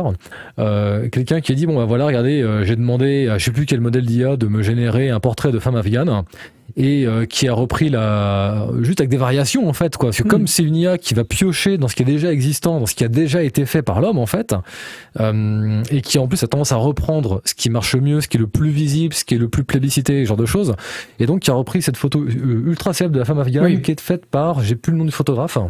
Oui, oui, mais je, je vois, Tu- oui. tu- Et tu- tu vois les elle, était sortie cette photo et euh, Oui. et enfin la, la- McCurry. la fameuse photo gé- la photo générée par euh, par Oui. IA était donc c'est vrai que c'était incroyable parce que c'était vraiment des variations sur le thème de la photo. Mais là c'est quand même un cas un peu exceptionnel. Alors évidemment et ça c'est un grand débat actuellement, j'en parle aussi dans le dossier, euh, la question de les IA actuellement sont entraînées sur internet sur des Mhm. corpus d'images et de textes dont les auteurs n'ont pas donné leur autorisation explicite, c'est le moins qu'on Oui. puisse dire. Mhm. Et euh, c'est un peu c'est comme si une caissière entraînait la machine qui va la remplacer, tu vois, à la sortie du magasin. Ouais. Ça pose de vrais problèmes. Et ça pose et du coup la question se pose parce que enfin, ça paraît quand même en même temps, il va y avoir, de toute façon, ça va se régler dans les tribunaux. On voit actuellement, par exemple, pour la génération de code, il y a GitHub qui a sorti un truc qui s'appelle Copilot, qui réutilise du code euh, pour, euh, enfin, qui s'est entraîné sur le code disponible sur GitHub, donc c'est monumental la quantité qu'ils ont, pour euh, faire des outils de génération de code, d'assistance au code. J'ai essayé un peu, c'est assez dingue. Hein. Le truc, il est capable de prédire ce que tu vas créer. GPT-3 est aussi dingue à ce niveau-là. C'est-à-dire que tu lui dis, euh, code-moi un algo qui fait une boucle pour faire ça, et qui va fouiller dans un répertoire, il t'écrit le code parfait et qui marche. Mhm. Donc ils sont très forts. Mais le, mais c'est vrai qu'il y a des gens qui justement des développeurs qui ont dit mais attends euh, moi mon code il est sous licence libre, il est pas ah, c'est ceux qui ont des licences notamment qui interdisent l'usage commercial. Ils ont dit ben là c'est un usage commercial parce que Copilot c'est payant. Et ben euh, non je suis pas d'accord et ils ont traîné GitHub devant les tribunaux. Il y a une class action Ok. en cours. Donc il va y avoir et je pense que pour l'art on va avoir la même chose et pour les Mhm. textes probablement aussi. Donc ça ça va être des vraies questions. C'est Ouais. euh, parce que est-ce que c'est quand une IA utilise des bouts d'images? Alors là, dans le cas de la femme afghane c'est flagrant. Mais dans dans d'autres cas est-ce que alors, on sait que oui ça pique vraiment? On peut faire des trucs à la manière d'eux, et là c'est évident qu'on Mhm. utilise le, l'entraînement sur le travail d'un auteur précis. Donc ça pose vraiment des grosses, grosses questions. Ouais. Est-ce que c'est de l'inspiration? Est-ce que c'est du remixage ça, ça compterait comme une sorte de cut-out en fait. Mhm. Euh, Est-ce que Ouais. c'est du piratage? Est-ce que c'est du plagiat? Enfin, ça peut être vu sous plein d'angles différents. Ouais, c'est un Et juridique là qui est en train de se présenter ouais, et pour le DVD, ça va être long quoi. Et ça, ça- alors je pense que ça va être long, mais en même temps ça va être rapide parce que les questions vont se poser de façon tellement urgente. Surtout Ouais. qu'aujourd'hui il commence déjà à y avoir des sites et des bouquins qui utilisent de l'art généré par IA. Oui. Euh, donc a fortiori qui n'ont pas contacté les illustrateurs qui contactent d'habitude Mm. pour faire le boulot. Donc je pense que les questions, vont- donc il y a un préjudice. donc Oui. je pense que vraiment il y a des questions qui vont être réglées devant les tribunaux rapidement. Oui, on a vu là, c'est les, des- les ouais. éditions Lafon qu'on qu'on sorti Ouais. euh, quelques bouquins avec littéralement euh, des, des, des illustrations sous licence. euh, la, la fameuse, la, la plus célèbre de toutes là, euh, pour les, les générations d'images d'IA. Euh, Mm. je J'ai plus le nom. Mais bref, euh, et c'est vrai qu'en plus, ça, c'est c'est bizarre parce qu'au début, tu vois la couve, tu euh, voilà, puis tu t'arrêtes sur la couve, tu attends, il y a un truc qui, un truc qui va pas quoi. Tu, tu- Ouais. genre, tu as l'héroïne, genre, elle a les deux yeux qui sont pas tout à fait identiques. Il y en a un qui est un peu sombre, qui est un peu, qui est un peu, voilà. Enfin, il y a des tas de trucs qui font pareil. euh, Les, les, Oui, les oui. que j'ai vus euh, avec des châteaux. Pareil, tu vois les châteaux au début, tu vois bon, bah, c'est les châteaux sur une colline, et puis tu regardes, tu fais attends, il y a des trucs euh, au niveau de l'architecture, c'est c'était pas, ça tient pas quoi. Oui, bah c'est, c'est, je sais plus quel artiste a dit, on voit que ça reproduit les formes sans comprendre l'intention derrière, et c'est vraiment ça. Oui. Du coup, ça donne des trucs très très uncanny quand on regarde un peu les détails. Mais euh, mais après, ça c'est encore une fois, ça s'améliore énormément. Je veux dire, Deep Dream, qui était juste le truc qui générait tu sais, des têtes de chiens dans le, Oui. Mm. euh, c'était euh, c'était incroyable ce truc. Ah, c'était- Et euh, c'était il y a six ans quoi. Et Ouais. euh, aujourd'hui, on a des machins où on peut qui génèrent quasi, enfin notamment Midjourney. Je le suis Mhm. euh, en l'espace de six mois. Ils sont passés d'un truc qui était incapable de te faire une main avec le bon nombre de doigts à des machins qui sont absolument incroyables. Ça te fait des illustrations qui Mhm. sont dignes d'un, travail professionnel quasiment. Quelques petits problèmes sur les mains et les, et les yeux encore, mais Oui, c'est quand même oui, assez impressionnant. son, Mais là, encore son- une fois. Mais ça, c'est vraiment intéressant parce que ça va. Donc, il y a cette première vague d'IA qu'on va connaître là, Ouais. qui est très intéressante parce que ça va remplacer une partie des métiers de création. Hmm. Mais là où c'est vraiment intéressant, et ça va être la deuxième vague d'IA qu'on connaîtra à plus long terme, ça va être au niveau de la création de, bah, de vraiment de la, de la génération des jeux, quoi. Et de ce Ouais. point de vue-là, Hidden Hmm. John est vraiment un avant-goût de choses qui nous attendent, je pense, et qui vont être absolument fascinantes. Notamment Hmm. dans le dossier, je parle de, de travaux qui ont été faits par Nvidia, qui sont en pointe là-dessus. Ils ont fait des trucs absolument dingues. Euh, par exemple, ils arrivent à, euh, ils ont fait une sorte de une représentation sémantique d'une ville. Donc on dirait Mhm. un jeu de bagnole de 1995. On voit un cube rouge, même pas 95-90. On un cube, il y a un cube rouge pour la bagnole, les routes sont bleues. Et après, Mhm. ils passent ça dans un réseau de neurones qui a été entraîné sur des photos de référence et il te génère une ville. Et tu te dis, c'est quand même et vraiment photoréaliste, quoi. Bon, Ouais. euh, il y a quelques artefacts et tout, mais c'est quand même assez incroyable. Mhm. Et vraiment, tu vois le, le potentiel de ça, avec également des trucs d'autres tests qui ont été faits avec GPT-3, des chatbots, avec des bots qui sont capables de faire une, d'avoir une compréhension syntaxique, enfin, du contextuel et syntaxique quand même, et sémantique assez poussée, suffisamment pour faire des PNJ et que tu peux parler librement. Là, pareil, il y a des prototypes qui existent et qui marchent. Euh, c'est dingue quoi. Tu vas, tu vas voir un PNJ dans la rue, tu dis euh, tiens, imaginez un Skyrim justement où tu pourrais parler à n'importe qui, dire Ah, de quoi on parle ces temps-ci, euh, euh, je sais rien moi, euh, dans dans dans dans, dans telle province de Skyrim, et le mec se met à te parler de la météo ou quoi que ce soit de façon complètement libre. Et ça, le potentiel en croisant ces différentes technologies, il est assez monstrueux. Surtout quand on se dit que c'est absolument pas du délire futurologique euh, façon Elon Musk Metaverse, Mhm. c'est vraiment c'est vraiment des technologies qui existent quoi. Alors certes, elles sont loin d'être suffisamment au point pour qu'on ait un holodeck et un jeu où on dirait euh, tiens aujourd'hui j'ai envie d'être plongé dans l'univers médiéval te le génère en temps réel, mais on n'est quand même pas si loin de formes primitives de ça quoi. Mm. Et c'est dans 10 ou vraiment 15 ans, on peut incroyable. avoir des trucs euh, vraiment, vraiment fous en fait quoi. Ah, on aura, je pense que les jeux qu'on aura, si on est encore en vie, les, et que le monde ne s'est pas détruit d'ici là, les jeux qu'on aura quand on sera à la retraite, si on a une retraite, seront absolument incroyables. Oh, ça va être des choses qu'on n'arrive pas à imaginer. Pour profiter de tout ça. Mais oui. Mais est-ce que ce sera pas aussi peut-être à un moment euh, euh, un peu comme le, la révolution de, de la génération procédurale qu'on a eue euh, pour le jeu vidéo, Mhm. où quand c'est arrivé, on s'est dit mais c'est incroyable le potentiel que ça et euh, les, le contenu que ça peut générer, etc. Enfin les, les effets positifs.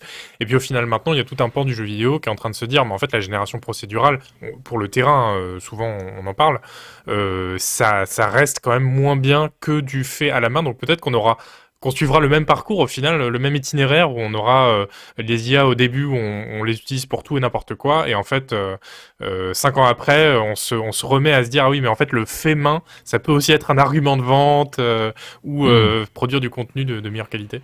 Ah bah carrément, mais après je pense que euh, ben, Rex Franco, il y a un bel article là-dessus, il est sur le site. Si tu veux le dire. Et, euh, De- et, et bel et, bel et gros nom, il y a Rex Franco qui dit on veut un bel article là-dessus. Mais Ah l'article oui est déjà sur écrit. Eh oui. Et, euh, et donc, le, merci, euh, je sais pas qui a posté le lien. Mais oui, non, le, alors c'est une vraie question, c'est une très bonne question. Euh, je pense qu'il va y avoir un peu un codeur. Je j'ouvre l'article là-dessus en parlant de disant que la génération procédurale, elle existe déjà et qu'elle est utilisée pour les terrains, pour euh, des quêtes secondaires, un petit peu, des trucs comme ça, euh, ou pour les roguelikes évidemment.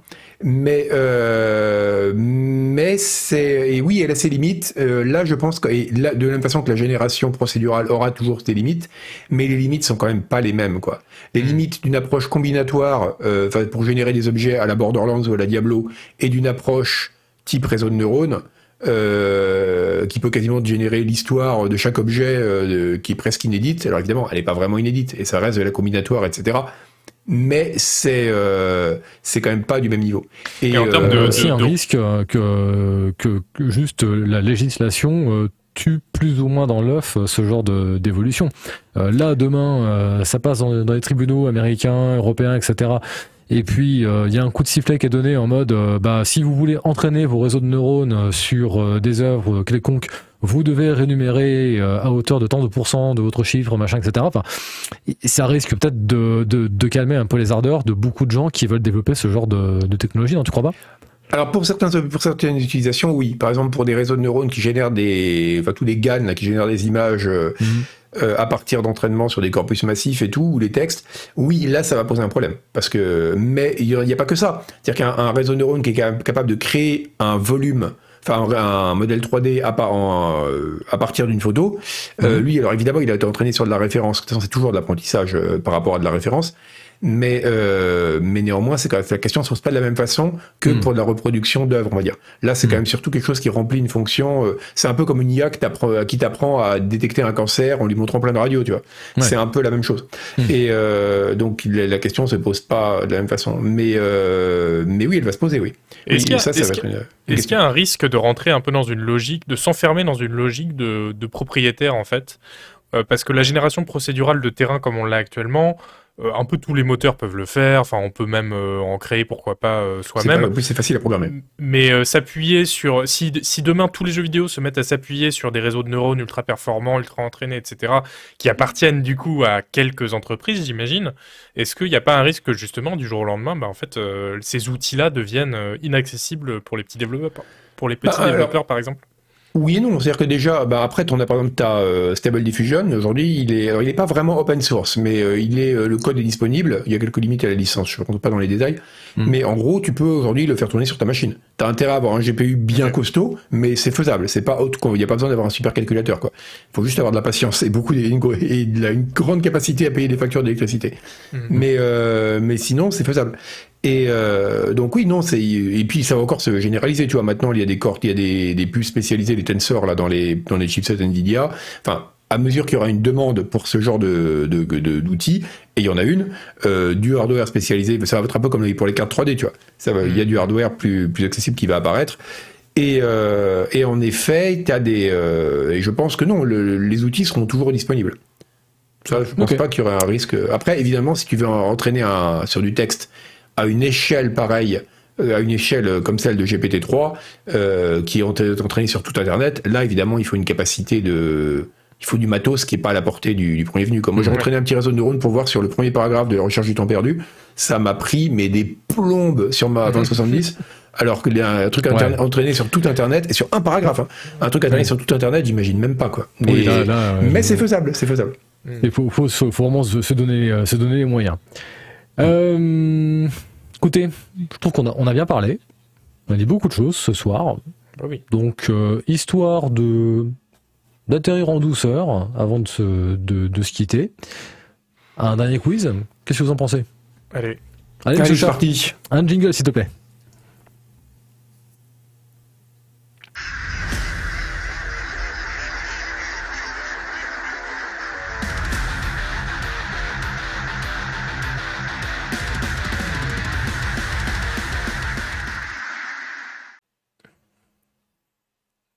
Et nous voici de retour pour un nouveau quiz. Alors celui-ci est extrêmement simple. Je vais vous poser une question sur un jeu à chaque fois. Et vous allez me dire, dans ce jeu, est-ce qu'il y a de la neige ou est-ce qu'il n'y a pas de neige? Voilà, tout simplement. On peut pas faire plus simple. Genre j'ai une connerie. euh, euh, genre je peux vous dire, euh, je sais pas moi, Skyrim, neige ou pas neige? Oui, d'accord. Voilà. On est d'accord, vous avez- vous m'avez compris. Il me semble pas. hein. Bon. Pour nous rejoindre, pour euh, ceux qui ne le savent pas encore, vous pouvez cliquer sur votre écran. Vous avez euh, là où il y a la vidéo un petit onglet Quiz Kit dans lequel vous pouvez paramétrer votre pseudo, ce genre de choses, etc. Et puis, bah, je pense qu'on peut s'y mettre. Il n'y a pas besoin de préparatif puisque de toute façon, euh, les images, lorsqu'il y en aura, seront montrées en réponse. Vous n'êtes pas tous les deux? Allez. Régie, est-ce qu'on confirme qu'on est bon, qu'on peut y aller? Eh ben magnifique. Hop, alors j'ai pas ouvert mon document. Tac. Première question. Tomb Raider 2. Neige ou pas neige? Le- ah, C'est les remakes ou le. Tomb Raider ou à 2. l'époque? Littéralement Tomb Raider 2, le, le deuxième Tomb Raider de toute la de toute l'histoire de Tomb Raider, le euh, deuxième à être sorti. D'accord. Hmm. Ouah, c'est chaud. C'est super dur qu'on veut. Non. Ah ça, je t'ai pas fait Nagbou en te montrant un pixel en me disant ce pixel de quel jeu il est. Bon, allez, allez, j'ai voté. Ouais, ouais, ouais. Ouais. Toi Isa, je te sens plus... Ouais, je- j'avoue je que veux- les- mes, mes- souvenirs de Tomb Raider hein. 2 euh, sont, sont nébuleux. Tu m'aurais dit requin ou pas requin, peut-être que j'aurais pu, j'aurais su, mais. Ce serait un bon, un bon quiz pour cet été, ça. Requin ou pas requin Ouais, Complètement. j'avoue. Top Agar J'ai dit neige, mais au pif. Ok. Isuel Moi, je veux dire pas neige pour être joueur. Ok. Eh bah, c'est neige. Monsieur Chat, pourrais-tu nous facile. montrer le screenshot Dans Tomb Raider Oh. 2, vous avez un niveau en Antarctique. Oui, il est tout cool. simplement. Ouais. Je trouve que... Pourquoi il y a un bungalow de vacances en Antarctique Bah, euh, tu, vas, tu vas jamais louer sur Airbnb un petit bungalow en, en Antarctique? Ça se fait pourtant. Il faut se dépêcher avant que tout fonde. Ah bah tu m'étonnes, hein, bien- bientôt il y aura plus rien, donc euh, ton il va être dans la flotte. hein. Mais ouais, donc euh, voilà, euh, Tomb Raider 2 à l'époque, on avait droit à un niveau dans la neige avec un niveau en Antarctique. Et je trouve que c'est, alors peut-être que je dis des conneries, hein, mais je trouve que ça a bien vieilli graphiquement en fait. Oui, oui, je trouve aussi. Je- euh, au début, quand j'ai recherché- mes screens, je m'attendais vraiment à quelque chose de, de dégueulasse, et en fait, euh, ça, ça se tient vraiment bien encore aujourd'hui. Hmm. Et Je, vous, je, vous, je te laisse avez- responsable de ses propos. Vous avez été euh, vraiment très nombreux à ne pas vous y tromper. 214 qui ont répondu neige contre 67 qui ont répondu pas neige. Et j'en ai 10, je sais pas ce que vous avez fait, qui ont cliqué sur je veux perdre des points. Voilà, il y a des gens qui aiment se faire du mal. On va voir le classement, ça donne quoi? Qui a bien répondu? Qui s'est planté? Ah, M. Chan dit dans, dans l'oreillette qu'il y a souvent que des contestants, donc bah écoutez, on va pouvoir enchaîner avec la. Oh, effectivement, ouais, on a. Si, ouais, quand même, total Bah score. Dr. Dr. Pepper. en fait. Bah ouais, eh, félicitations. Et 24 000, sachant que le max, c'est 25 000 que vous pouvez marquer pour, le, pour le, que, la question. Donc ça a dégainé très très très vite. Félicitations. Seconde question. Left 4 Dead 2. Neige ou pas neige? Ah, tu me mets le doute du coup. Lui, il est très Ah. récent, je devrais m'en souvenir. Euh, Est-ce qu'il y a un niveau de la neige dans l'effort de 2 Il vous reste 25 secondes. Moi, je, je suis à peu près sûr de, de mon coup. Vous y avez beaucoup joué 4 Ouais, ouais. Ouais. pas. Le 2, j'y joue beaucoup, ouais. Attends, tu comptes les niveaux du 1 qui ont été ajoutés ou pas? Non. Ok. Bon, je suis plus sûr de ma Non, réponse. non, je parle, à chaque fois, je vous parle du jeu de base. On ne parle pas de DLC, de choses comme ça. Quand je vous cite un jeu, c'est le jeu de base. Ça change rien avec le 1 d'ailleurs. Je sais plus, il me semble que dans le 1, il y a. Bref. Alors, vos réponses? Je dis non. Non, non, non. Et vous avez raison. Pas neige dans Non, 4 le, Dead le- 2. le gros scandale de Left 4 Dead 2, c'était d'ailleurs qu'il faisait beau. Euh, Il y avait des niveaux de jour et euh, ça avait déplu énormément. Mais Oui, je croyais qu'il y avait, euh, oui. Vous savez pas ce que vous voulez avec Agbou, hein? Non, mais moi, je veux- je- vous êtes pas content. Mais j'étais content, mais les gens disaient oh là là, il y a des niveaux de jour, donc c'est plus aussi horrifique. Euh, Left Ah 4 oui, bah oui. son Oui, âme. je me souviens. Mais Il y avait c'est- tout un débat autour le de ça. principe de Left 4 Dead 2, c'est que c'est c'est le même jeu, mais en comédie. Oui, c'est vrai. Bah, c'est vrai que, souviens-toi, hein, il y avait un passage là, dans le, le carnaval où tu passais dans le, le tunnel de l'amour Ah oui. et euh, Oui. t'avais des hordes de zombies qui t'attaquaient au milieu des signes et des cœurs et tout. Enfin, c'était. euh, C'était un passage difficile d'ailleurs. Ah mais non, Ouais. mais au- autant Left 4 Dead 2 est un scandale parce qu'ils ont revendu le même jeu 60 balles 6 mois après, Mm. Non. autant c'est quand même assez marrant de voir, c'est vraiment l'expérience de genre, euh, est-ce qu'on peut raconter la même histoire comme une tragédie et comme une comédie quoi Ouais. Et ça c'est assez rigolo. Ouais, non, mais vraiment, mais, bah, moi, par contre, à l'époque, le jeu m'est tombé des mains. Ah le, ouais le premier Ah Left 4 ouais Dead, Ah ouais. je, je Ah l'avais non, c'est mais cool. poncé. Mais il y a un katana. Cannes, dans le 2, il y a un katana, t'aimes bien les katanas? Bah, euh, bah non, je crois que je, je les aime Ah pas bon assez. hein. Pourtant, j'ai mon petit, euh, mon petit borsalino et tout pour aller avec, mais euh, non, non, non. euh, vraiment, le, le, le jeu, j'ai dû jouer 15 heures à tout péter. Puis j'ai fait, euh, non, j'ai pas envie de rejouer à Left 4 Dead skinné en fait, quoi. Ça me, m'intéresse pas. C'est vrai. C'est vrai que ça, Oui, par et contre, ça, ça, aurait signe. vraiment bien les tronçonneuses. Ouais, ouais. Ça, ça aurait dû me, me mettre sur la voie, mais non, ça, ça n'a pas suffi. Mais je suis sûr qu'il y a un mode avec des Space Marines aussi. Probablement. Ouais, le, le Left 4 Dead, sans déconner, il y a tellement de modes que Ouais. je serais vraiment pas surpris. Je serais vraiment pas surpris. Allez, la question, vite Alors, nouvelle question, Dishonored Vite, 2. vite. Neige ou pas neige? Vite, vite, vite, vite Dishonored 2. Dishonored 2 Voilà, et là, j'ai chat en train de pleurer dans l'oreillette, vous l'entendrez, c'est- c'est c'est lamentable. C'est il, pareil, fait de la peine, suis- il fait de la peine. Hein. Pareil, je suis Je suis désolé, j'ai pas voulu cliquer. Oh là là là là. Mais reprends-toi, voyons. 4 secondes. Hop. Alors, neige ou pas neige dans Dishonored 2 J'ai Non. mis pas neige. Mais euh, j'ai un petit doute parce qu'il y a un niveau au tout début et à la toute fin à Dunwall. Euh, donc j'ai un petit doute, mais je dirais pas neige. Pas neige. Pas neige dans Dis- euh, Dishonored 2. J'ai eu un doute aussi comme toi et je fais des recherches dans tous les sens et rien à faire. Voilà. pas une goutte de neige. En fait, c'est un climat très londonien. Donc tu sais plus avec de la Hmm. brume, de la pluie, des choses comme ça quoi. Mais non, c'est ça c'est le- le 1. Le, le 2, c'est. euh, non, le 2 sous c'est au soleil. tropiques. Non, t'as raison, je suis une bêtise. Bah oui. Le 2 c'est au soleil. Oui, c'est euh, dans un truc un peu style méditerranéen, si j'ai pas de bêtises. Oui, oui, C'est ça c'est Ouais. ça, ouais. Et ah là, ça, ça a grincé. Hein. 145 contre 130. Mais sérieux, les gens, vous pensiez qu'il y, avait- vous pensiez qu'il y avait de la neige dans Dishonored 2, mais il se Bah passe, ouais, mais il vous se êtes passe fous. euh, c'est en Méditerranée? Mais vous êtes fous. Bon.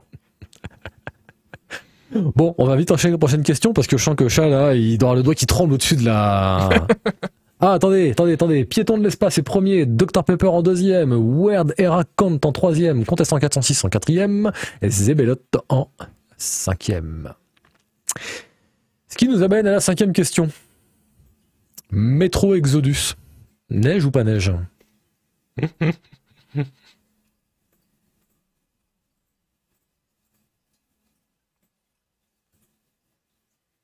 Là, normalement, ça devrait aller quand même. Qu'est-ce que Rassurez-moi. c'était bien euh, Metro Exodus Ah oui, oh là là. Moi, ça me rappelle quand je prends le métro dans Paris, c'est génial. J'adore. non parce, que- euh, non, parce que Metro Exodus, c'est en train et pas en, et pas en métro. c'est vrai, tu fais avoir. c'est vrai. C'est mais, mais du coup, publicité mensongère. Hein. Bah oui, c'est clair. Non, mais, un, jeu, un euh, jeu marqué métro dedans, il n'y a pas de métro à l'intérieur, dis donc. Eh. Il aurait fallu le, le renommer. ouais. Il vous reste 0 secondes. Alors, neige ou pas neige, les gars? Neige Euh, neige, neige, neige. Bah, bien sûr, neige. Chat, si tu peux nous montrer un, un screenshot. Ça se passe euh, de mémoire, je crois que ça se passe en Russie, il me semble. C'est ça? Oui, c'est rare les Oui. jeux en Russie où il n'y a pas de neige. hein. Oui. Euh, ouais, mais c'est c'est que le premier niveau qui est comme ça. Après, il y a un niveau dans le désert. Ah bah exactement, mais ouais, ouais. Mais comme Tomb Raider, hein, Tomb Raider, t'avais un niveau en Antarctique. Donc il y a de la neige dans Métro Exodus, on peut en voir. Pour avoir le classement, s'il vous plaît. Dr Pepper, euh, piéton de l'espace, ça se bagarre hein, en haut. hein. Where they raconte, ça ne bouge pas. Compte à 146, ça ne bouge toujours pas. Et ah, on a Fetan qui s'incruste au classement en cinquième position. Donc là, là dans le top 5, euh, tout peut, tout peut s'effondrer sur la dernière ligne droite. hein. Et surtout avec une question comme ça. La dernière question. Hotline Miami 2. Neige ou pas neige?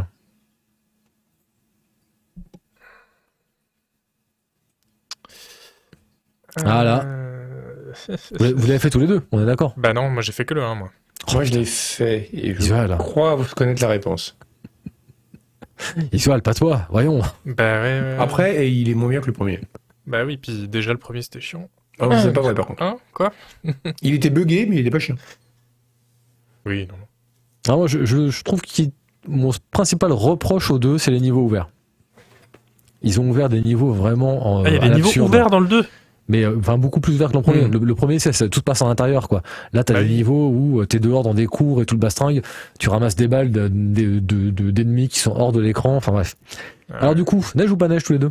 Neige. je dirais pas neige. Je Ça suis quasiment sûr qu'il y a un niveau avec de Je la me neige. souviens pas. Non Pas de neige dans Ah merde. Bon, bah, j'étais quasiment Non, sûr non, non. qu'il y avait un niveau avec de la neige. Ça se passe globalement à Miami de mémoire et euh, au Vietnam, je crois. Les niveaux. Ouais, mais justement, c'est vrai qu'au Vietnam, il y avait après un niveau où il y avait des trucs dans des montagnes avec de la neige, j'ai dû le Au rêver. Vietnam En mode euh, flashback ou... En mode flashback, ouais. Ah ouais, trop bien. Ouais, c'est en fait dans tout le jeu, t'as as des flashbacks avec des persos, etc. Et tu, tu découvres ce qu'ils ont fait, enfin des trucs comme ça. T'es- Bon après c'est Sutton Miami, hein, donc c'est forcément c'est un peu perché. Alors résultat des courses Dr Pepper, Piéton de l'espace, Tillover, Zebelot, Paltoquet. Ah ouais, ça a bien bougé hein, quand même à la fin. Là, le, le classement là, euh, on en a qui, qui se sont pris les, les pieds dans le tapis, d'autres qui ont survécu. Vraiment très bien joué parce que vraiment il y a des questions qui étaient pas super évidentes. Eh ben écoutez, pour ceux qui Très étaient, bon on va quiz, pouvoir euh. faire un petit. bah, Ouais. Merci. On va pouvoir faire un petit point euh, pour pour 2023 avant de s'en aller. Vous en pensez quoi? Ah bah allez. Allons-y. Donc, ma dernière question pour finir cette belle soirée. Et toi, qu'est-ce que tu attends en ce moment? On va commencer par toi, Isuel. Qu'est-ce que tu attends notamment pour 2023 Euh, oui, euh, bah, je- si j'avais su que c'était euh, la question sur 2023, j'aurais peut-être choisi autre chose parce que c'est pas très représentatif. Mais en ce moment, euh, je suis assez curieux et, et- et impatient de mettre les mains sur Chapez 2. Alors, Chapez, que, que, que, que je ne prononcerai jamais Shapes, même si euh, il faut le faire comme ça. C'était Mhm. un jeu de gestion d'usine, en gros. Euh, donc, on mine des ressources et on les amène par des tapis roulants jusqu'à des, des- des bâtiments qui les transforment, etc. Mais Mhm. avec un twist qui était que c'était extrêmement euh, minimaliste. C'est pour ça que le jeu s'appelle euh, Shapes, forme. C'est parce qu'on minait des triangles et on les amenait dans des machines pour les coller à des carrés, etc. Et euh, tout le jeu se passait vraiment euh, en 2D, en vue du dessus. C'était d'une élégance euh, sublime. Et donc là, le développeur solo a annoncé un, un- une suite euh, Mhm. qui sera en 3D, comme on voit euh, à l'écran. Et donc, euh, bah, je suis assez curieux, même si, alors lui, il dit, c'est aussi pour que le jeu soit plus beau. Bon, moi, la mode de faire des jeux en 3D, alors qu'ils étaient en 2D à la base, juste pour qu'ils soient plus beaux, je suis pas convaincu, parce que je trouve que c'était très élégant avant, et là, c'est peut-être un peu discutable. Enfin, c'est un jeu en 3D, quoi. Pour, pour moi, ça manque un peu de charme. Mais l'avantage, c'est que ça rajoute de la complexité énorme, puisque là, du coup, on va pouvoir construire aussi à la verticale, euh, superposer des tapis roulants, etc. Euh, donc, ça m'intéresse euh, beaucoup. Ça s'appelle Chapez de S-H-A-P-E-Z. Ok. Euh, Bon, ça, c'est typiquement. euh, toi et Comme vous, vous allez vous bagarrer pour C'est avoir comme ça que j'imagine, c'est comme ça que Oui. j'imagine les rêves d'Agbou. Oui, c'est un peu. Ils doivent ressembler à ça, à ce qu'on voit en ce moment là. J'ai conseillé le 1 euh, plein de fois dans le mag. Vous pouvez y jouer. Il est en, en vente sur Steam à pas cher, mais vous pouvez y jouer gratuitement Mm. sur le site chapez.io. Euh, voilà, si ça vous intéresse. Excellent.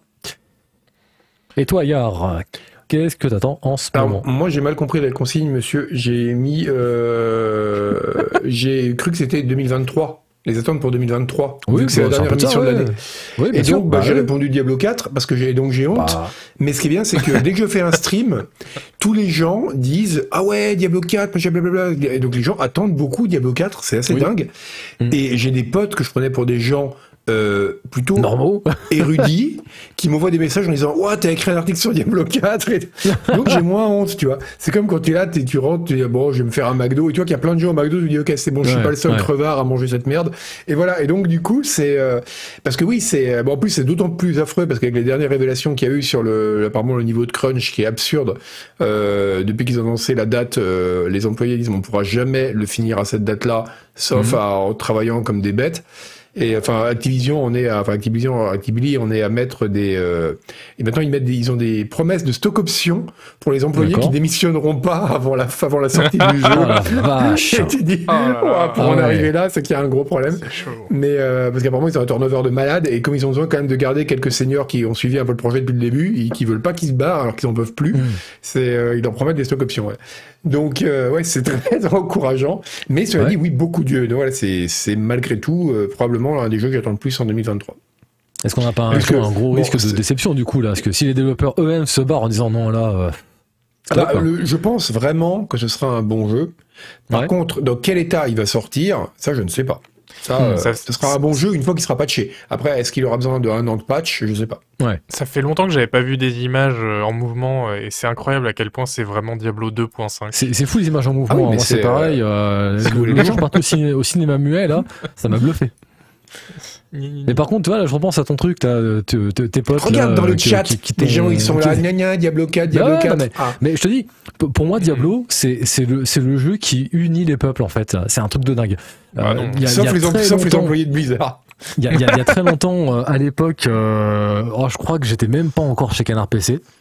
J'étais parti dîner chez des gens, j'avais été invité, c'était des, c'était des amis de ma copine de l'époque, euh, qui vivaient dans, dans un superbe loft parisien et tout. Enfin, genre, je suis arrivé là-dedans, moi, je me disais, mais là, je suis, je suis Joel Clodo qui leur rend visite, quoi. Et euh, donc t'imagines le truc, euh, ils m'ont ils m'ont reçu avec l'argenterie, avec euh, la bouteille Et toi, de vin, à mon avis, qui était de 200 balles. Ouais, ouais, non mais vraiment, on, on était à ce niveau et tout. Et puis donc en plus, tu sais, toute, toute la soirée, ça parle d'un tas de trucs, ça parle de bourse et tout. Enfin, j'étais là, genre putain, mais qu'est-ce que je fous là? Et au bout d'un moment, il y a le, le, le mec à table qui me dit, euh, mais euh, donc toi, euh, t'aimes les jeux vidéo, ce que j'ai compris. Là, je me dis, oh putain, ça y est. Là, Ah, mais là, ouais, je- ça, c'est te- ça, c'est le truc. Ouais. Rien, c'est vraiment, rien que le service. raconter, j'ai un frisson d'angoisse. Ouais, Parce que ouais, J'ai été dans cette situation. c'est ça. Dans un truc, euh, et là, t'as quelqu'un Ouais. qui dit, et donc toi, ton truc, c'est les jeux vidéo. C'est ça. Et Et là, t'as tout le monde qui te regarde et qui est en silence. 70 de QI. Genre, vas-y, parle, on va, on va te regarder. Tu vois, vraiment, c'est voilà. Donc là, je, je- il commence à me dire ça, je me dis, oh putain, ça y est, c'est la fin. Et puis je dis ouais euh, machin. Et puis il me dit bah tu joues à quoi? Alors, en tête, je, je sais plus ce que j'ai j'ai sort et tout et puis là le mec il me fait ah non parce que moi tu sais euh, moi je suis un gros fan de Diablo machin et tout euh, et le mec m'emmène sur son ordinateur me montre ses persos machin et tout. Genre pendant une demi-heure. Il était à fond sur le truc. Et j'étais là genre putain cool et tout. Enfin et je me disais mais c'est un truc de fou en fait euh, et donc toi j'ai envie de te dire quelque part ouais je pense que c'est le jeu qui unit les peuples là vraiment. Et toi Que- qu'est-ce que t'attends hein? Hey Canest ouh voilà je, je, je le faire si Manu est pas là. D'habitude c'est Manu qui le fait. Tu pourrais faire l'émission tout seul, en fait. hein. donc moi qu'est-ce que j'attends pour toutes les 2023 c'est ça. Je pourrais- je pourrais faire tout seul ouais avec des perruques tu sais que je me changerais vite et tout euh, ce serait génial. Ce serait génial. Donc moi 2023 qu'est-ce que j'attends? Pour moi 2023 ce sera l'année de la rédemption pour Dark Tide le jeu est pas catastrophique, loin de là. Euh, je pense juste que le jeu a été démoulé trop chaud. Il, a été sorti peut-être un peu trop vite pour des raisons que, que, que j'ignore parce que bah, je suis pas dans les petits papiers du studio. Euh, on sait que le projet a été retardé avec le Covid, etc. Donc il n'est pas impossible que, comme le jeu est édité euh, en indépendant, c'est-à-dire que Fat Shark n'a pas d'éditeur, ils, ils font ça sur leur propre fond. Donc il n'est pas impossible euh, que euh, bah il commençait à être un peu euh, court en, en thunes et qu'il se soit dit bah écoute euh, vas-y sors-le et puis on, on pas chauffer Apparemment, mur, quoi. Là, apparemment, pas de ils ont de très très gros problèmes de thunes. hein. Ouais. Et donc du coup, c'est donné, c'est ce qui expliquerait, ceci expliquerait cela.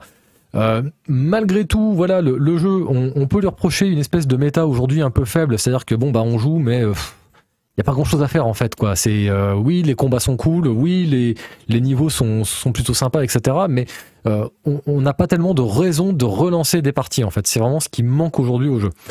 Euh, sorti de ce, ce, ce point-là, vraiment, le jeu est propre. Euh, le- les combats sont intéressants. euh, Il y a une, comme une variété assez intéressante d'ennemis, etc. Le, le challenge est plutôt, euh, est plutôt euh, vraiment bien, bien amené. Enfin, donc, je pense que l'année prochaine, euh, à force de patch, et Fat Shark l'a démontré avec euh, Vermintide 2 qui a été patché pendant très longtemps, en fait quasiment jusqu'à la sortie de Dark Tide, euh, Vermintide était encore patché. Donc je pense que c'est un jeu euh, qui va nous tenir sur la longueur en fait. Aujourd'hui, peut-être qu'on est un petit peu déçu, peut-être qu'on va pas y jouer tant que ça, mais je pense que dans un an on en reparlera encore. Donc voilà mes Mais, visions pour C'est 2023. mi- c'est mignon quand même, hein, dans le genre euh, crado. Ouais. euh, Oui, ça donne envie. hein. Ouais, ouais, non, vraiment. En plus, il y, a- il y a quand même des avancées qui sont sympas par rapport à, à Vermintide. hein. Toi, je pense par exemple euh, à l'éditeur de personnages. Euh, en fait, dans Vermintide, tu sais, c'est un peu comme Left 4 Dead, c'est-à-dire que chacun joue euh, des personnages qui sont des des personnages, euh, tu sais, c'est un peu comme des petits tirés en jeu de rôle, quoi. Mm. Euh, là, tu arrives, tu fais littéralement ton personnage de A à Z. Tu choisis sa classe, tu choisis d'où il vient, tu choisis son apparence, tu choisis un tas de trucs. Alors c'est un peu bizarre parce que on te pose beaucoup de questions pendant la de personnage et au final, euh, quasiment rien n'a d'impact sur la suite. Mais je serais pas étonné que par la suite, euh, au fil des patchs, euh, ils fassent en sorte que notamment le système de dialogue euh, permette de refléter les historiques des personnages. Mm. Parce que vraiment, il y a vraiment énormément de questions. hein. Je crois que de mémoire, il y a 10 ou 15 questions du style euh, qu'est-ce que tu as fait d'important dans la vie Euh, Quel moment euh, a été déterminant pour toi Euh, À un moment, on t'a trahi Qu'est-ce qui s'est passé Euh, Voilà, des, des- des questions qui sont très précises en fait, mais une fois qu'on est le jeu, ça n'apparaît plus du tout. Donc je pense que ça, dans le système de dialogue de, entre les personnages, ça va finir par être incorporé pour essayer de rendre le- les personnages un peu plus crédibles et euh, leurs échanges un peu plus organiques. C'est cool d'avoir un truc comme ça dans un jeu quand même, pom pom boum boum, d'avoir quand même un background Bah pour les ouais. persos. euh. F- Franchement, ouais, euh, ça, ça a été ma, ma, ma grande surprise, vraiment. Parce que euh, je, je m'attendais pas à ce qu'on. Enfin, j'a- j'avais compris qu'il allait avoir un éditeur de personnages, mais euh, voilà, qu'on me questionne à ce point-là sur le background de personne, de- du personnage dans un, un shooter, en fait, un shooter online. hein. Mais voilà, pour l'instant, on n'a pas plus de nouvelles que ça. On sait pas à quoi ça va servir, ou même si ça va servir, mais je te dis vraiment, j'ai bon espoir que ça serve par la suite. Donc voilà. Eh ben écoutez, c'était une belle soirée, je crois qu'on peut le dire. Bah, carrément. Très, belle soirée, très Euh, belle émission, Cannes. Préparée avec soin. De beaux quiz. Bah, c'est la dernière de l'année. Donc, euh, bah, merci à la communauté de nous avoir suivis euh, pendant euh, pendant cette année une fois de plus. Euh, année, euh, comme vous le savez, qui a été compliquée pour euh, pour Canard PC puisque on a dû au sortir des confinements faire face à la crise du papier, etc. Et on ne vous remerciera jamais assez pour tout le soutien que vous nous apportez, vraiment, que ce soit par par vos gentils messages sur les réseaux sociaux, que ce soit à coup de bah, tenez, on, on, on prend des subs, machin, etc. Vous nous avez apporté un soutien qui, je pense, dans des moments où nous, on aurait pu sérieusement douter de ce qu'on faisait, bah, nous a permis vraiment de tenir le, de tenir le cap, en fait. Donc ça, vraiment, c'est extrêmement important pour nous. Et je tiens à le souligner en cette fin d'année, vraiment, encore une fois, merci du fond du cœur. Même si les gens votent très mal après dans les votes pour les Oui. pouces Non, bah ça, bon. ça, c'est vrai. oui, bon. non, non, mais, mais, mais je l'ai dit, enfin, voilà, bon, on, on- on- on a la communauté qu'on mérite, même si, bon, ils sont rachetés à mes yeux parce qu'ils ont voté pour, euh, pour Monkey Island. Tiens, bah voilà, on devrait faire un vote du jeu le plus attendu. Le vote du jeu le plus attendu. oui, bah. Vous préférez Oui. Diablo 4, Shepers 2 ou des mises à jour pour Dark Tide? Tiens, je suis curieux du résultat. Donc en tout cas, quoi qu'il en soit, je vous rappelle que euh, pour nous retrouver en dehors de ces émissions, vous avez bien sûr un Discord, vous avez tous nos comptes Twitter, vous avez un forum. Cette émission sera diffusée très rapidement sur tous les podcasts habituels Spotify, Deezer, Google Podcast, Apple Podcast. Elle sera aussi bien sûr diffusée en replay sur notre chaîne euh, YouTube. Euh, et puis, bah écoutez, euh, à qui je vais avoir l'honneur de demander le mot de la fin pour cette dernière émission de l'année Agar, tiens, quel est le mot de la fin? Je sais pas, Pouette. Pouette. Je Bah voilà. imagination. Eh ben écoute, bah en tout cas, Pouette, c'est très bien. Donc Pouette à toutes et à tous. Encore merci à tous pour euh, votre amour et votre soutien que vous nous apportez à longueur de temps. Chat, peux-tu me dire vers qui on, on raid Nico, ok, eh ben vous avez raid Oui. un ancien de chez Canard PC, donc vous lui ferez de gros bisous de notre part, vous lui Oui. direz Pouette de notre part, il comprendra très certainement parce que le nombre de fois où je lui ai fait dire ce fameux mot de la fin, il va sans doute comprendre. Donc voilà, Pouette tout le monde, et puis à bientôt Salut, bah, à l'année prochaine même.